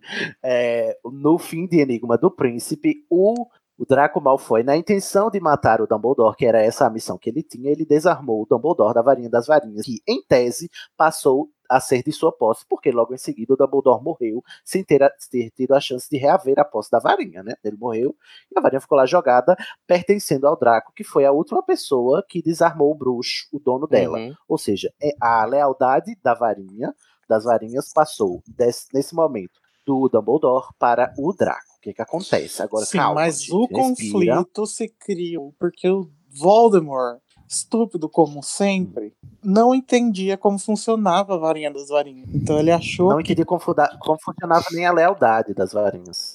Nem, nem só É. da varinha das varinhas. e ele achou que pelo Snape ter matado o Dumbledore que ele tinha ganhado a lealdade da Que varinha ali. tinha sido dois nele. Então, eu acho que ele era estúpido duas vezes. Hum. Ah, Porque assim, vamos partir do pressuposto que Valdemar estava certo. Que a varinha passava pro próximo dono quando o dono anterior morria. O que a gente sabe que não é verdade, porque o, o dono anterior do, do, do, do Geraldo lá A era o, varinha das varinhas era o, o o Gregorovitch, que não morreu. É, no, é, no caso ele é só burro mesmo também, porque ele foi falar com o Grindelwald e o Grindelwald tava lá É vivo. verdade. Né? Então, assim. E falou com o Mas eu acho que é assim, também. ele achava que tendo Sim. matado, tendo matado, inv- invariavelmente a varinha seria de quem o matou. Só que ele não contava com Não, essa de que, é que não eu- precisava matar. Eu Então, assim, vamos- não vamos- passaram a info pra ele que o Draco tinha desarmado o Dumbledore. Pode Não ser. passaram. Uhum. É. Mas, Com certeza não, né? Mas vamos partir do pressuposto que sim. Que pelo fato do Snape ter matado o, o Dumbledore, é, a varinha seja do Snape. Vamos partir desse pressuposto. Quem Uhum. matou o Snape? Voldemort. É, Nagini. Nagini. Matou o Snape. Nagini. Foi Nagini. Ah, não, mas. E quem matou Nagini? Neville. É, Neville. Logo a varinha pertencia a Ou quem? seja, a Neville. Não, Né? já é cânone. Obrigado. Não, Fim. gente, The mas-. Acabou o beijo, um beijo mágico, um tchau mágico, um, dois, três e tchau. tchau. Perdão, Igor. Pode falar. É isso. Não, gente, mas. a- Eu o descanso a Voldemort- minha valeta. O Voldemort ele usava a Nagini como instrumento de aniquilação. Ela não era ah, uma É, pessoa ali. Mas Nagini a gente descobre, graças a Animais Fantásticos, É uma pessoa. Ok, que ela, mas é ela- uma bruxa. Tá, mas agora ela não é mais. Agora ela é só uma cobra. Continua sendo bruxa. mas Amaldiçoada, continua- mas é bruxa. Não, mas ela não tem a consciência antiga dela. Gente, Tem. Quer dizer, eu adoro a gente tá é. fazendo isso numa obra de ficção, quando a gente já sabe que não é. A gente já sabe que não era do Snape. Vamos partir para os fatos, Tá que bom, são vai. fantasiosos. Eu, Tá. eu, eu, eu- quero Os pensar que a varinha era do Neville. É, mas de todo jeito, o Voldemort. Isso serviu pra provar que de todo jeito o Voldemort era burro. É burro de qualquer jeito. Ah, muito bom. Aí o que que aconteceu? O, como o Igor falou, o, o Voldemort entendeu que era matando que se ganhava a lealdade da varinha, logo ele matou o Snape e pensou que a varinha era dele. Tá bom. Ele tava com a varinha das varinhas que ele roubou lá do, do túmulo do Dumbledore, né? Porque enterraram ele com a varinha. É, e o que ele pensou? Ninguém pensou sabia que o Dumbledore tinha a varinha das varinhas. Não, acho que sabiam. As pessoas pensavam. ah, Eu acho que, assim, o. Legal. O, o, o Voldemort, ele passou o livro inteiro em choque porque a varinha dele não estava funcionando com o Harry, né? E ele pensou que no momento que ele fosse encarar o Harry com a varinha das varinhas, era impossível que não funcionasse. Sendo que era a varinha das varinhas. Porque era a mais poderosa do mundo. A Até porque ele inventou outras varinhas e também não funcionaram, né? Não funcionou. Ele Uhum. queria algo a mais. Ele tentou a do, com a do Lúcio, né? Com a do Lúcio. E quebrou a varinha do Lúcio, porque tinha aquele. O laço sanguíneo entre o, o Voldemort e o Harry não permitia que eles se atacassem, né? As varinhas. Ou também, por seja, pode gêmeas, ser, ou pode ser que o Voldemort nem soubesse dessa coisa da lealdade. Que ele tava ali só querendo a varinha pelo poder mesmo. né? Sim, não, pode ser não. É isso. Ele só quer por causa do poder. Aí, tipo, ele acha que a lealdade. Ele sabe que a lealdade funciona assim, porque ele também não é burro tanto assim, né? Porque ele pegou a, a varinha do, do Lúcio e viu que não, a varinha do Lúcio não funcionou como, como a varinha dele funciona. Enfim. Mas aí estamos nesse, nesse ponto, né? O Dumbledore tá morto com a varinha das varinhas na mão. E o Draco é o, o dono da varinha das Varinheiro. varinhas. Lá, o varinheiro, né? Lá na sua mansão. Chega o Harry com a sua varinha quebrada. E naquele chabu da mansão da fuga, antes do Dobby morrer, ele desarma o Draco da sua varinha é, usual, né? A varinha de. Qual é o, o Ele não material? desarma, De né? Ele rouba, ele pega com a mão. É, de, é, de priquiteiro. A, a varinha de priquiteiro. O Harry rouba a varinha de priquiteiro da mão do Draco na fuga lá da mansão dos Malfoy. E aí é, a gente descobre depois no final que foi aí que a Porque lealdade tinham da varinha pegado a das varinha dele. Exato, porque o Harry desarmou o bruxo que era dono da varinha das varinhas. Logo, a, vale- a varinha das varinhas, segundo o que aconteceu, passou para a posse do Harry, porque a distância, eu sei que o, vocês vão discutir o- o- os problemas disso, né? Mas o que aconteceu foi que a varinha das varinhas reconheceu o Harry como seu dono, menos, mesmo à distância e mesmo não ter- tendo sido ela a ser desarmada, porque ela reconheceu no Harry é, a sua lealdade, tendo em vista que foi ele quem desarmou o bruxo é, é, quando ela estava de posse dele. Então, bom, esse bruxo aqui desarmou o bruxo meu dono, logo eu sou de- desse bruxo aqui agora, não sou mais do anterior, porque ele foi dominado, derrotado, né? No, no que diz respeito à sua varinha. E aí é por isso que o feitiço Avada Kedavra, Kedavra é, não funciona lá no, na última cena. Rechicoteia. Rechicoteia. Ricocheteia. O feitiço ricocheteia e ele não mata o Harry porque a varinha das varinhas se recusou a matar o seu verdadeiro dono. O Harry estava desconfiando disso e acabou sendo provado certo porque o, o Avada Kedavra voltou e o Voldemort morreu e a varinha das varinhas ficou depósito do Harry. Ok, Eu consigo. É, É. Agora discutam. Então, assim, eu- como, de- de- deixa eu só é, colocar aqui uma coisa assim, só pra gente começar no, no, no pé certo. Eu não tenho problema nenhum com esse Wi-Fi. Meu problema não é esse. eu até consigo imaginar como ela, ela pode ter funcionado e nem foi tão wi- Wi-Fi assim. Se a gente levar em consideração que teve uma varinha que foi utilizada para desarmar a varinha, a, a varinha das varinhas, que foi essa daí do do do, do, do Priquito, né? da calopsita do do, do Malfoy. Do Draco, É, que foi essa que desarmou. Foi essa mesma varinha que desarmou que depois o Harry estava usando. É verdade. Então o Harry usando a varinha né? que foi desarmar, que desarmou o, o antigo dono, a varinha deve ter pensado, então esse daí deve ser o meu dono agora, já que foi essa varinha Uhum. que me desarmou do outro dono, então eu vou respeitar, não vou matar. Eu consigo Uhum. imaginar a conversa acontecendo assim. E não teve Wi-Fi nenhum, porque as varinhas se encontraram, elas duelaram depois, e foi isso que aconteceu, não teve Wi-Fi nenhum. Foi um reconhecimento ali de varinha com varinha e pronto, acabou. O problema não é, não é- não é esse. O meu problema é que toda Uhum. Qual é essa seu discussão com a lealdade das varinhas só vai aparecer no último livro. Certo. E eu tava, eu- coincidentemente, hoje tava passando, passou ontem, e hoje passou os dois filmes da, da Relíquias da, da, da Morte, né? E eu pude assistir ontem e hoje. Nossa, amigo, você é muito dedicado. É, eu não tenho mais nada pra fazer da vida. Mentira, eu tenho muitas coisas pra fazer. Mas, enfim, finge que eu não tenho. É, e eu comecei a prestar atenção nos vários momentos todos onde a questão da lealdade é mostrada e eles têm um. É quase como se o livro foi feito para poder justificar que existe essa coisa chamada lealdade das varinhas. Certo. Sendo que ela não apareceu em nenhum outro momento antes, nos outros seis livros. Não, o único, Inclusive, a única outros menção que a momentos- gente pode, que a gente pode a- é, cogitar que, for, que tem. Porque assim, é, existem acontecimentos ao longo da saga que denunciam que as varinhas, as varinhas elas são mais do que a gente imagina. Primeiro é quando a gente sabe que é ela quem escolhe o dono no primeiro livro, e no segundo, na segunda menção é lá em Cálice de Fogo no cemitério, quando as duas varinhas se comunicam lá e formam aquele prior incantatem é, inesperado, imprevisível. Ah, é, eu, eu entendo quando tu diz que o- a- essa lealdade ela não foi é, explicada antes. E Inclusive- que o livro é feito para explicá-la, né? E Isso. Eu até concordo com isso. Inclusive, tem um fato dentro do mundo bruxo que parece ser bastante comum, porque a gente percebe isso com dois personagens relativamente principais da história, que é Neville Longbottom e Ronnie Weasley, que eles herdam varinhas e usam varinhas herdadas, sem levar em consideração nada com relação à lealdade de varinhas. Mas, mas leva em consideração, tanto que a varinha cagado. não funcionam direito com eles. Eles são todos, sempre todos cagados. O Ron só começa a fazer magia direito depois que consegue a varinha dele mesmo. E o Neville, Neville também. também. Não Mas, Não, mas mas as famílias, as demais. famílias e as histórias não levam isso em consideração. Ah, mas é, lembra seja, a gente que sabe- A a, gente sabe que eles não fazem magia certo, mas eles simplesmente estão usando outras varinhas de outras pessoas e não se leva isso em É, consideração. mas e eu acho isso, meio que. isso é uma coisa que meio que fica aparecendo no Relíquias da Morte, que só os, fa- os fazedores de varinha que entendem bem sobre isso, sabe? Isso, isso. A população em geral não tem acesso a esse tipo de conhecimento. É um conhecimento muito específico.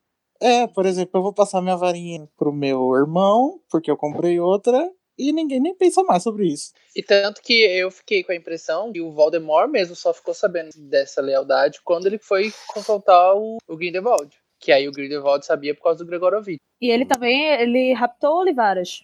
Então Exatamente, ele ficou time com ele lá. Mas assim, vamos ser E sendo que o Olivares também nem desconfiava de que o, a varinha do Harry não ia funcionar contra a varinha do Voldemort, porque também isso nunca tinha acontecido. Tinha registro disso acontecendo. Então a gente tá lidando desde o começo com um campo de magia inexplorado também. Exatamente. Sim. E, e aí o Olivares deixa bem claro quando o Harry leva a varinha do Draco pra ele, ele fala a lealdade mudou. E aí, E é aí que é a primeira vez que a gente ouve a respeito da questão de mudança de lealdade.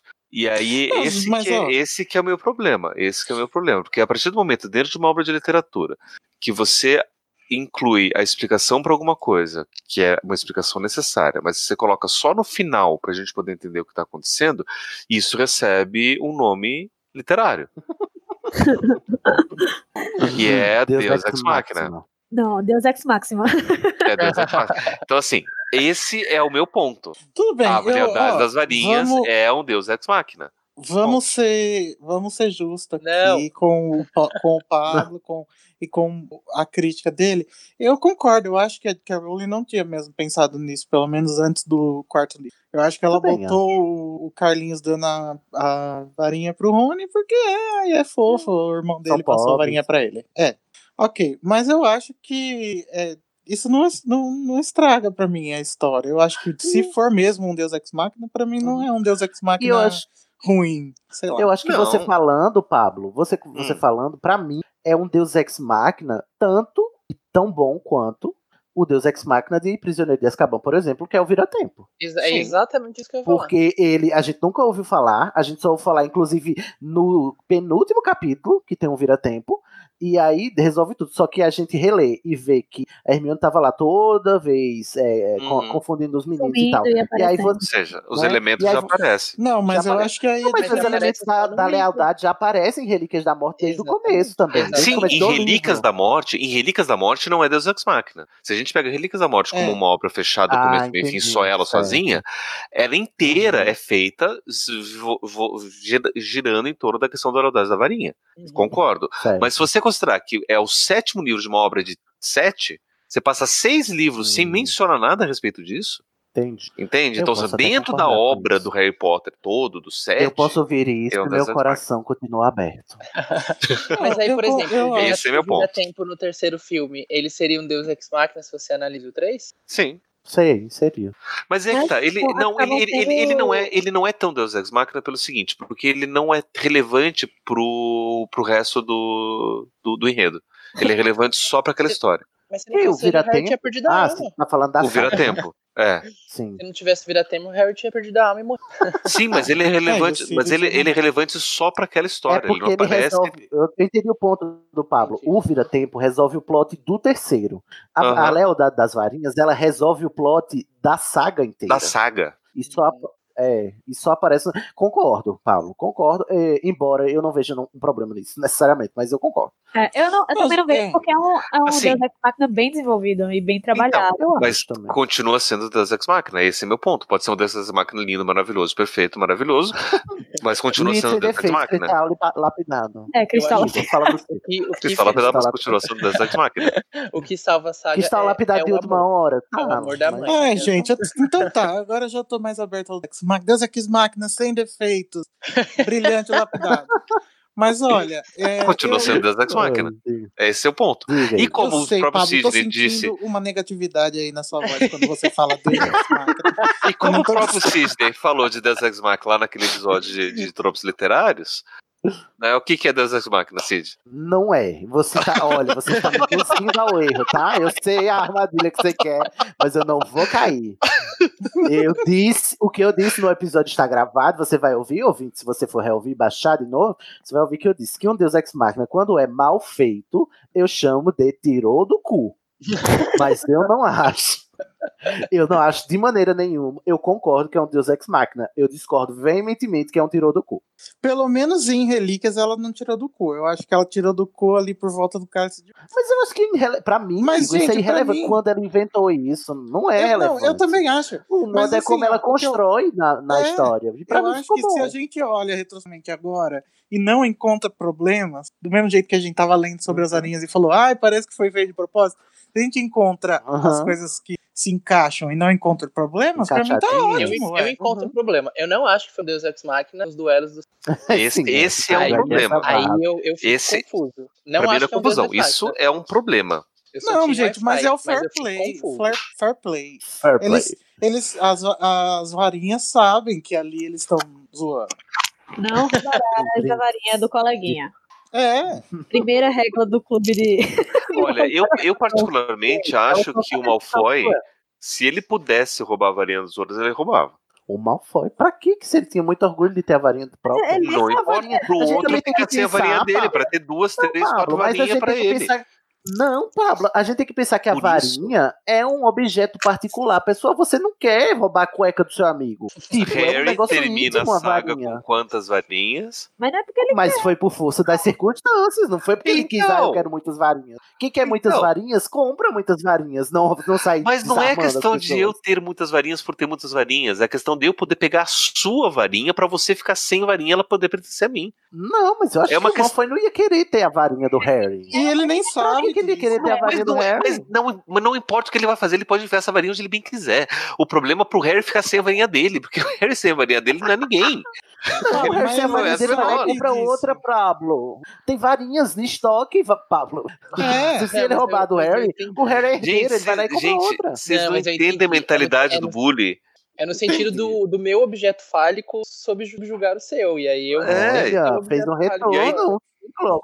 Tem o meu poder sobre o seu. Então, assim, se ele tá lá duelando, ele pode tirar a varinha do outro e o outro perder a, a lealdade porque foi tirado dentro de um duelo e eu tenho vontade de fazer isso, sabe? Então, é, para mim, é um, é um problema dentro da série. que Você apresenta no segundo Não. livro os duelos que vão acontecer entre crianças que são maldosas, sim. E que isso pode acontecer, de repente, nossa, agora minha varinha não tá mais funcionando como funcionava antes. Eu, a última coisa que eu fiz foi duelar com alguém e perder.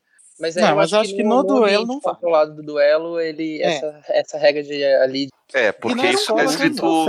É, isso aqui isso tinha que ser falado, eu acho. Entende? Então, assim, por isso que eu digo, é um Deus Ex Machina, é um Deus Ex Machina que Mas não foi é pensado no final, e isso, isso acaba, você acaba encontrando alguns defeitos durante a obra que mostra que não é, não, foi também resolvido assim, não foi tão bem pensado. Eu não é conheço É um Deus- essa palavra aí, defeito. É um, é um, é um Deus Ex Machina, é um Deus Ex Machina. Olha, sobre ter pensado antes, e pra mim não faz diferença quando ela pensou, porque, tipo assim, vamos pegar o exemplo, a minha mágoa eterna, Nagini. É, ela fala, tem Nagini lá no, no livro, eu acho desnecessário, mas tudo bem, Nagini tá lá. Mas assim, tinha precisão dela dizer que ela inventou 20 anos atrás? Tipo assim, pra mim está bom bastante ela ter Ela não inventado no passado, isso, né, sabe? gente? Ela Ela falou. não falou isso. Ela falou, ela falou. Ela, ela falou. Ela Sim. mostrou lá o negócio do. do- Não, mas do ela não. E quando ela estava escrevendo Nagini nos livros, ela pensava que Nagini era uma mulher que se transformou numa Uma cobra. mulher. Ah, sim. Só que mas ela não sabia como inserir isso nos livros. Não, mas ela não sabia como inserir isso nos livros, então ela não colocou, só colocou a Nagini como cobra, daí depois ela aproveitou isso Não, não- nos filmes. Foi isso que ela falou. Não, e tipo assim, pra mim é, foi, mas pra mim foda-se quando ela pensou, entendeu? Ela podia ter pensado ali na hora da, de- da escalação, viu? A, a Cláudia Kim, menina, acho você linda com cara de cobra, vamos fazer aqui um papel na Nagini? Podia ser isso, se fizesse Podia. sentido com a obra, pra mim tá ótimo, tá excelente. E pra mim é Uhum. isso que acontece com a aliança das varinhas. Tipo, ela pode ter pensado ali na véspera, tipo, o Diabo Veste Prada, as filhas da Miranda estavam lendo, ainda não tinha nem, nem aliança ainda das varinhas, né, lá, né? E tipo assim, depois que ela pensou antes de do, saiu do saiu, tá, tava no prelo já e ela disse: "Ô, vem cá, vou aqui inventar um negócio aqui pra ficar mais bonito". No prelo. Sabe, pra mim foda-se. E aí, é, é, tipo, mas pra mim ficou legal, ficou suficientemente bom pra eu achar o livro um livro que amarra bem a história Sim. e pra eu achar que, é, porque pra mim o que, o que é mais importante na questão da aliança da varinha das varinhas é que ela achou inteligentemente, e aí é tudo bem se você acha que foi no começo da série ou se foi na véspera dela entregar o rascunho, é, ela achou um jeito inteligente de fazer um bruxo inepto de 17 anos derrotar o maior bruxo das trevas de seu tempo, sem ter habilidade para isso, porque ela, ela fez com que ele derrotasse o cara pela inteligência e pelas regras do mundo que, que eles vivem, né? E tipo, sabe, num duelo não ia dar. E eu ficava sempre pensando, o, o, o Harry não vai derrotar o Voldemort num duelo, a não ser que no sétimo livro a gente tem um salto temporal e veja o Harry adulto depois de muita experiência, né? Então, como é que ela ia fazer para um menino de 17 anos que nunca fez um feitiço diferente do Expelliarmus derrotar o, o Voldemort, entendeu? Aí eu achei, tipo, achei massa, tipo, olha, ela criou toda uma regra aqui, ela criou todo um jogo de ser um circo é, que faz sentido no universo que ela criou, por, faz sentido não, assim, você pode, para mim, e eu acho plausível que você discorde que seja é, súbito, né? Mas para mim é, ele encaixa com os elementos do mundo que ela vem construindo desde então. E porque ela encaixou assim, para mim ficou plenamente satisfatório. E com isso eu descanso a minha, a minha maleta. I rest my case. I rest my case, descansa a minha maleta. É. Newt, Pronto. Alguém mais quer falar? Pablo, fale você. Vamos fazer Então, eu- uma eu- rodada final assim, pra gente não ficar rodando em círculos aqui é, Isso. eterno. Então, eu, eu, Pablo, ainda acho, eu ainda acho problemático a questão da lealdade das varinhas ela ter sido inserida no final por conta da questão do- dos, dos duelos que foi apresentado antes. Nos duelos é uma coisa muito bacana, a não ser que os duelistas reconheçam a questão da, da lealdade, e eu imagino que duelistas, por exemplo, o próprio Philius Flitwick, que é campeão de duelos, ele se tivesse essa questão dos, do, da, da lealdade das, das varinhas, ele saberia, porque provavelmente ele deve ter perdido vários duelos, já que ele também é campeão, ele também deve ter perdido alguns, e nisso ele deve ter perdido as suas varinhas, ele deve saber se perde duelo perde varinha. Então é uma coisa que ele saberia como proteger e fazer alguma coisa a respeito. Isso deveria ter sido colocado no começo, se isso fosse parte da história. Né? Uhum. É, assim, a, e foi uma, uma solução inteligente. O último livro foi muito bem escrito com, com relação a isso. Tem várias inserções desde o começo até o final, onde isso é relevante. Né? Então, no último livro, a Lealdade das Varinhas não é um, não aparece como recurso de, de Deus Ex Machina, porque ele está constante lá. Só que se a gente pega toda a saga, isso perde um pouco. Isso perde sim, porque poderia, se isso fosse de fato uma regra pensada pro universo e não uma regra para poder resolver o problema no final, né, isso poderia ter sido apresentado já desde o começo, porque teve oportunidades para isso poder, poder ser é, apresentado, principalmente no segundo livro com os duelos. É a oportunidade perfeita ali disso aparecer, e a gente já saberia, e nem precisaria ter essa enxurrada de questão de, de explicar o que, que é a, a, a- a lealdade, porque isso já ia estar meio que. É, ia ser mais legal porque já é aquela arma de, de, de, de, Chekhov que foi colocado lá no segundo livro, que só foi ser reutilizado no último livro. Nossa, perfeito e maravilhoso. Mas não. E pra mim, isso, a questão da lealdade das varinhas, isso acaba. é, Ah, ainda me, me puxa um pouquinho por conta disso. Porque eu acho que foi. Ah, litera- literariamente falando, ainda é uma coisa. Mas eu fico satisfeito porque vocês entenderam por que, que a lealdade das varinhas é Deus Ex Machina, Não, e eu já o fico satisfeito com isso. Faz total sentido. Total sentido. É, então hoje eu fico satisfeito com isso, eu me sinto vencedor do, do debate. O autoproclamado vencedor do debate. Autoproclamado vencedor do debate. Vamos, Igor, suas considerações.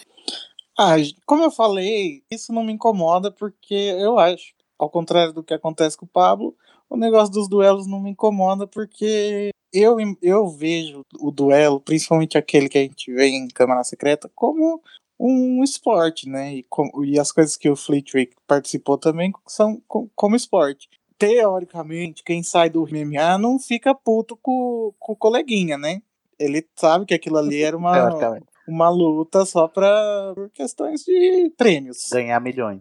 É, então eu acho que as varinhas não consideram o perdedor do duelo como o seu novo dono, porque o duelo não é um duelo mesmo. Não é um duelo. É de brinks. É, não é pra, pra, pra se sobressair o seu poder sobre o outro. É, é sobre, sei lá, brincar. Esporte. Guerrinha de varinha, quem nunca, né? É, por isso não me incomoda. Outra coisa que poderia me incomodar seria o negócio da- das famílias, mas aí justifica também que o mundo inteiro, o mundo bruxo, não sabe muito bem sobre essa coisa. Gente, as pessoas votam no Bolsonaro. Vocês querem que ela entenda a lealdade das varinhas? Ah. Mas eu concordo que é um Deus Ex Machina se você olhar como a, a série toda como uma obra só. Mas daí eu acho que se tivesse colocado, já explicado isso, o, sé- o enredo do sétimo livro teria que ser outro completo e talvez não fosse tão legal. então, mas Ah, é só isso. podemos conjecturar, né? É. Muito bem. Petrus, você, suas considerações. Eu acho que como a, a maior varinha que a palavra não é uma Hum, que exibida. Bicha trombuda. Brincadeira. Não, eu acho que como uma obra só, vários livros acabam se gosto de pensar cada livro também vira tempo. Torne a obra mais fraca porque é algo que virou só e depois apareceu. Eu acho que é a constru faz parte da construção da J.K. Rowling. E essa parte dos duelos, assim, eu acho que de fato se fosse algo que tivesse pensado desde o começo, talvez ter um- uma menção de fato, mas concordo com o que eu acho que esse ponto de vista dá pra gente, dá pra gente pensar do lado como uma falha, mas também dá pra pensar do lado, ah, mas a varinha. E ao mesmo tempo faz sentido também. É, é tudo, tudo a gente justificar, né? Provar o nosso mais. a gente pode pensar também que nunca foi falado da Aliança das Varinhas, porque era algo que a gente foi saber no sétimo livro, porque Olivaras teve protagonismo, porque o outro. E aí ele só tava entregando a varinha do Harry, comentário que era gêmeas do Voldemort. Também dá pra pensar dessa forma, só voltou Olivaras ter Wi-Fi. foi uma ótima ideia. Mas é Wi-Fi da TIM. Não, é de time. Team. Ok, muito bem. Carol, você, para encerrar este episódio, suas considerações. Então, é, eu continuo gostando do plot é, da, das varinhas, porque mesmo assim, uh, admitindo que sim, foi um, um Deus Ex Machina, mas mesmo assim foi um Deus Ex Machina bem trabalhado, que ela usou elementos que ela já tinha colocado no, nos livros anteriores, mesmo que sutis, ela ainda usou, que era justamente uh, as varinhas do, do Neville e do Rony não funcionando muito bem. E eu sinto que não, não me deixou assim puta nem triste com o fim, sabe? E eu, eu, como os meninos falaram, eu também acredito que se tivesse adiantado isso, é, era capaz de perder muito da surpresa e das reviravoltas do, do último livro. Eu ainda gosto muito do plot da, das varinhas. Excelente. Essa, ok, olha, ouvintes, alô rumores. Você que é Tim Pablo e, de, e sente que ele foi desprestigiado porque está em minoria aqui neste, nesta gravação, pau no seu cu, porque a gente fez chamada e você não veio. porque o, negócio é colaborativo e vocês não vêm gravar. Ah, Obrigado, mas bem. Um twist muito bem também. Mas, dito isso, eu quero reforçar que eu amo todos, alô rumores, e quero que vocês que estão do lado do Pablo comentem seus pontos pra gente ler no próximo episódio de Berradores, pra não dar essa sensação de que a gente ficou só pra um lado, tipo assim, ah, o debate, aí vocês são o quê? Essa direita que não debate, né? né? Isso aqui em Cataguiri que só chama os seus pra debater. É, eu também, você comenta o que você acha do plot da Varinha das Varinhas, comenta o que você, o que você queira que a gente vai ler nos próximos berradores. Se você acha favor, que o Pablo gente, foi longe é... demais, assim como o Pablo está... Será que Pablo foi longe? Também comenta.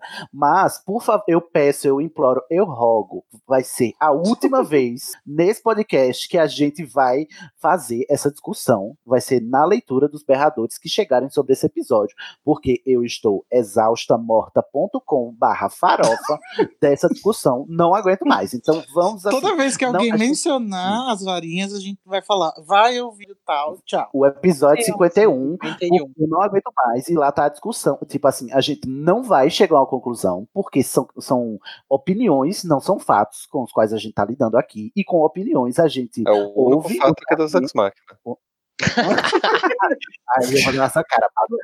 É, em opiniões, a gente, tipo assim, a gente concorda em discordar na, na pior das hipóteses, né? A gente não vai xingar o coleguinha só porque ele não gosta da, da minha opinião, ok? Então tem as suas opiniões em base aos seus argumentos e a gente vai ler nos próximos berradores e encerrar essa discussão que eu acho que não chega a lugar nenhum no final das contas. A gente tá há, ok, 50 episódios andando em círculos, é, é, eu acho que a gente brigando chegou, por causa da varinha das varinhas. A gente chegou no, no lugar que a gente sempre deve chegar. J.K. Rowling, gênia, rainha. Cristal. Cristal Ai, meu Deus, eu vou terminar Tem antes que comece de novo a briga aqui, gente.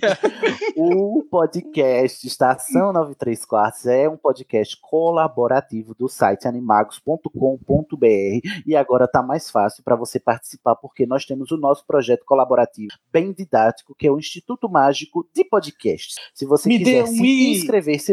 me dê um M. Me dê um M. Me dê um P. Se você quiser se inscrever, se matricular no Instituto e colaborar conosco, você sempre quis, mas nunca entendeu muito direito como faz, você acessa www.animagos.com.br barra IMPE, Instituto Mágico de Podcast Estação, IMPE, e é, lá tem todas as informações e você faz a sua inscrição. Tem um formulário, sim, de inscrição para você escolher como você quer col colaborar e de que jeito. Então, vai lá, colabora com a gente e vem dar sua opinião aqui também. Vem gravar, vem fazer pauta, vem fazer arte, vem editar, né? Vem, vem divulgar nas redes sociais. Tem, tem um clube para cada talento seu aí, ouvinte. E se você quiser nos seguir nas nossas redes sociais, a gente tá lá no grupo dos Alô Rumores do Estação 934, você encontra no Facebook, né? Alô Rumores do Estação, só você buscar que você encontra facinho lá, é onde geralmente as maiores discussões acontecem e é de onde a maior parte dos comentários vem também. Então, se você quiser continuar esse debate, vai lá pro grupo, né? Porque na postagem da divulgação desse episódio vai estar tá lá a galera debatendo, tenho certeza. tenho certeza absoluta que eu vou ficar exausto nesse dia. E aí. Você também nos segue no Twitter e no Instagram, no arroba estação 93 quartos. Você assina o nosso canal no YouTube, no youtube.com barra estação 934, ou você manda um e-mail para berrador.934 arroba animagos.com.br. Ok, gente. A gente pode terminar esse episódio. Pode. Amigos, todos Podemos. amigos. Avada Kedavra. Pablo, eu não ouvi você dizer todos amigos. Que é isso? Que que, Falei, que é isso? Falei, eu fiz uma comemoraçãozinha aqui. Agora eu não vou comemorar mais. Quando eu comemoro, não sou reconhecido, não tenho o que comemorar. Ô, Bri- Amigos, desculpa, amigos, amigo. Eu vou lhe dar uma varinha que não vai funcionar pra você. O Pablo feliz no Vamos final dar- do episódio é um deus. É um deus Olha. Deus Considerando é que que mais tá é sendo avisado desde o começo. Eu acho que é um ruivo Harry, que o Pablo, o Pablo feliz no fim do episódio. Eu acho que é uma pista falsa. É, vamos dar um tchauzinho mágico, gente? Um, dois, três. Tchau, tchau. Tchau. Tchau. Não é Deus Ex Machina. Meu Deus. O Estação 93 Quartos é um podcast colaborativo, o que significa que qualquer ouvinte pode fazer parte dele, seja com indicação de temas, produção de pautas, enviando artes gráficas, editando áudio ou debatendo em nossas redes. Nossas tarefas são divididas em clubes. Descubra que clube colaborativo combina mais com você e se inscreva no Instituto de Magia e Podcast do Estação pelo formulário. Todas as informações que você precisa para participar estão no endereço www.animagos.com.br/impe. Veja a mágica acontecer nas nossas redes. Participe do grupo Alô Rumores do Estação 93 Quartos no Facebook. Siga-nos no Twitter e no Instagram em estação 934. Inscreva-se no nosso canal em www.youtube.com.br estação 934 para acompanhar nossas transmissões ao vivo ou mande um pergaminho para o e-mail berrador.934 arroba animagos.com.br. Agora vou me despedir. Até lá, mal feito, feito.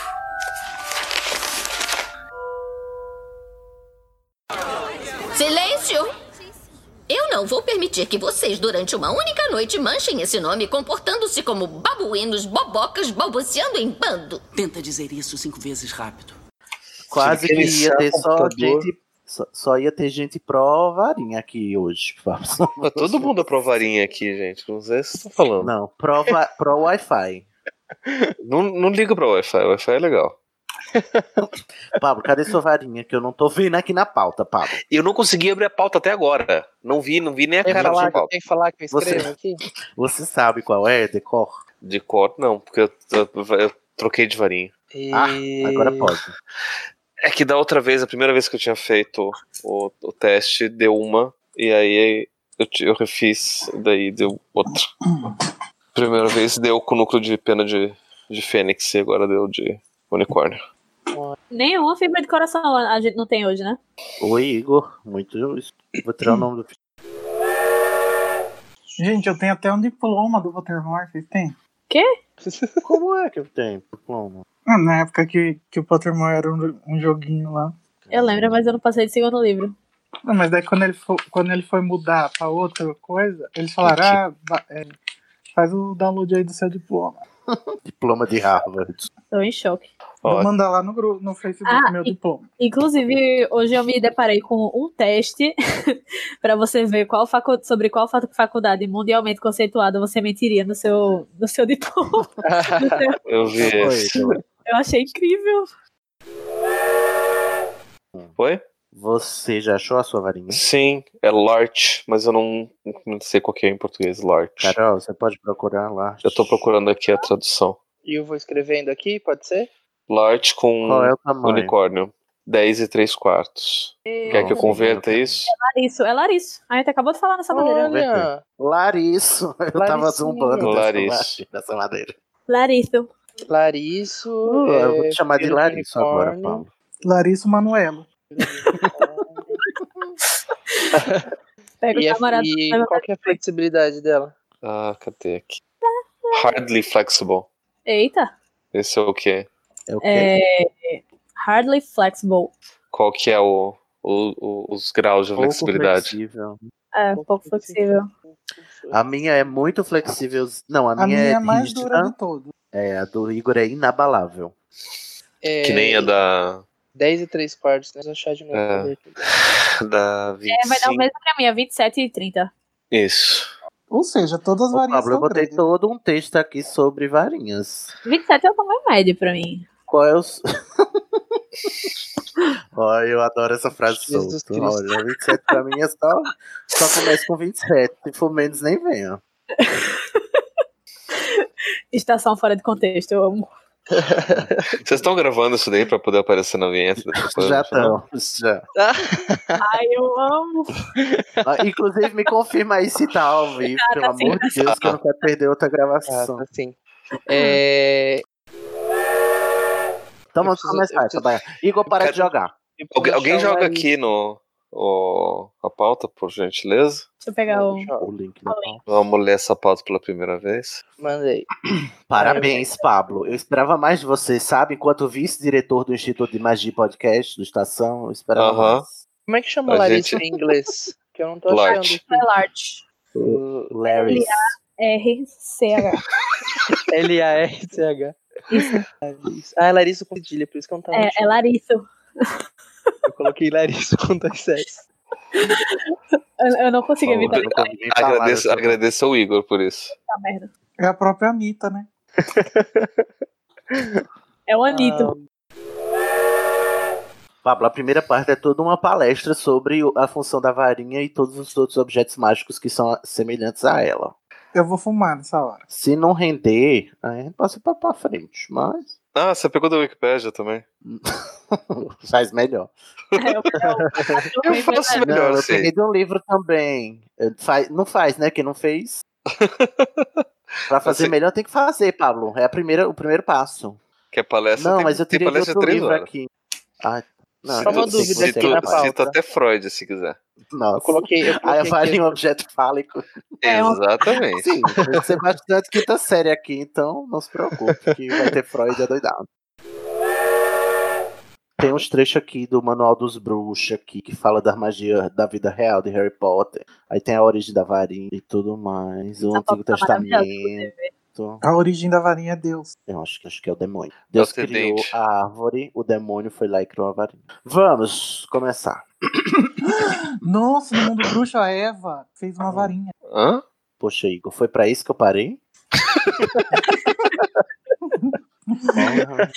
Você já parou de jogar, amigo? Vamos Já. contribuir com a gravação? Vamos sim. Pois vamos começar. Hoje não tem novatos, porque Felipe esqueceu, né? Foi, esqueceu a gente do churrasco. Minha, minha, meu áudio tá bom? Tá ótimo. sim. Ah, tá ótimo. Então vamos. Não sei quem vai editar. Um beijo, boa sorte. Um, dois, três. a quinta série, né? A gente falou o tempo todo de, de varinha. No final a gente vai terminar com a discussão com, com gritos de quinta série.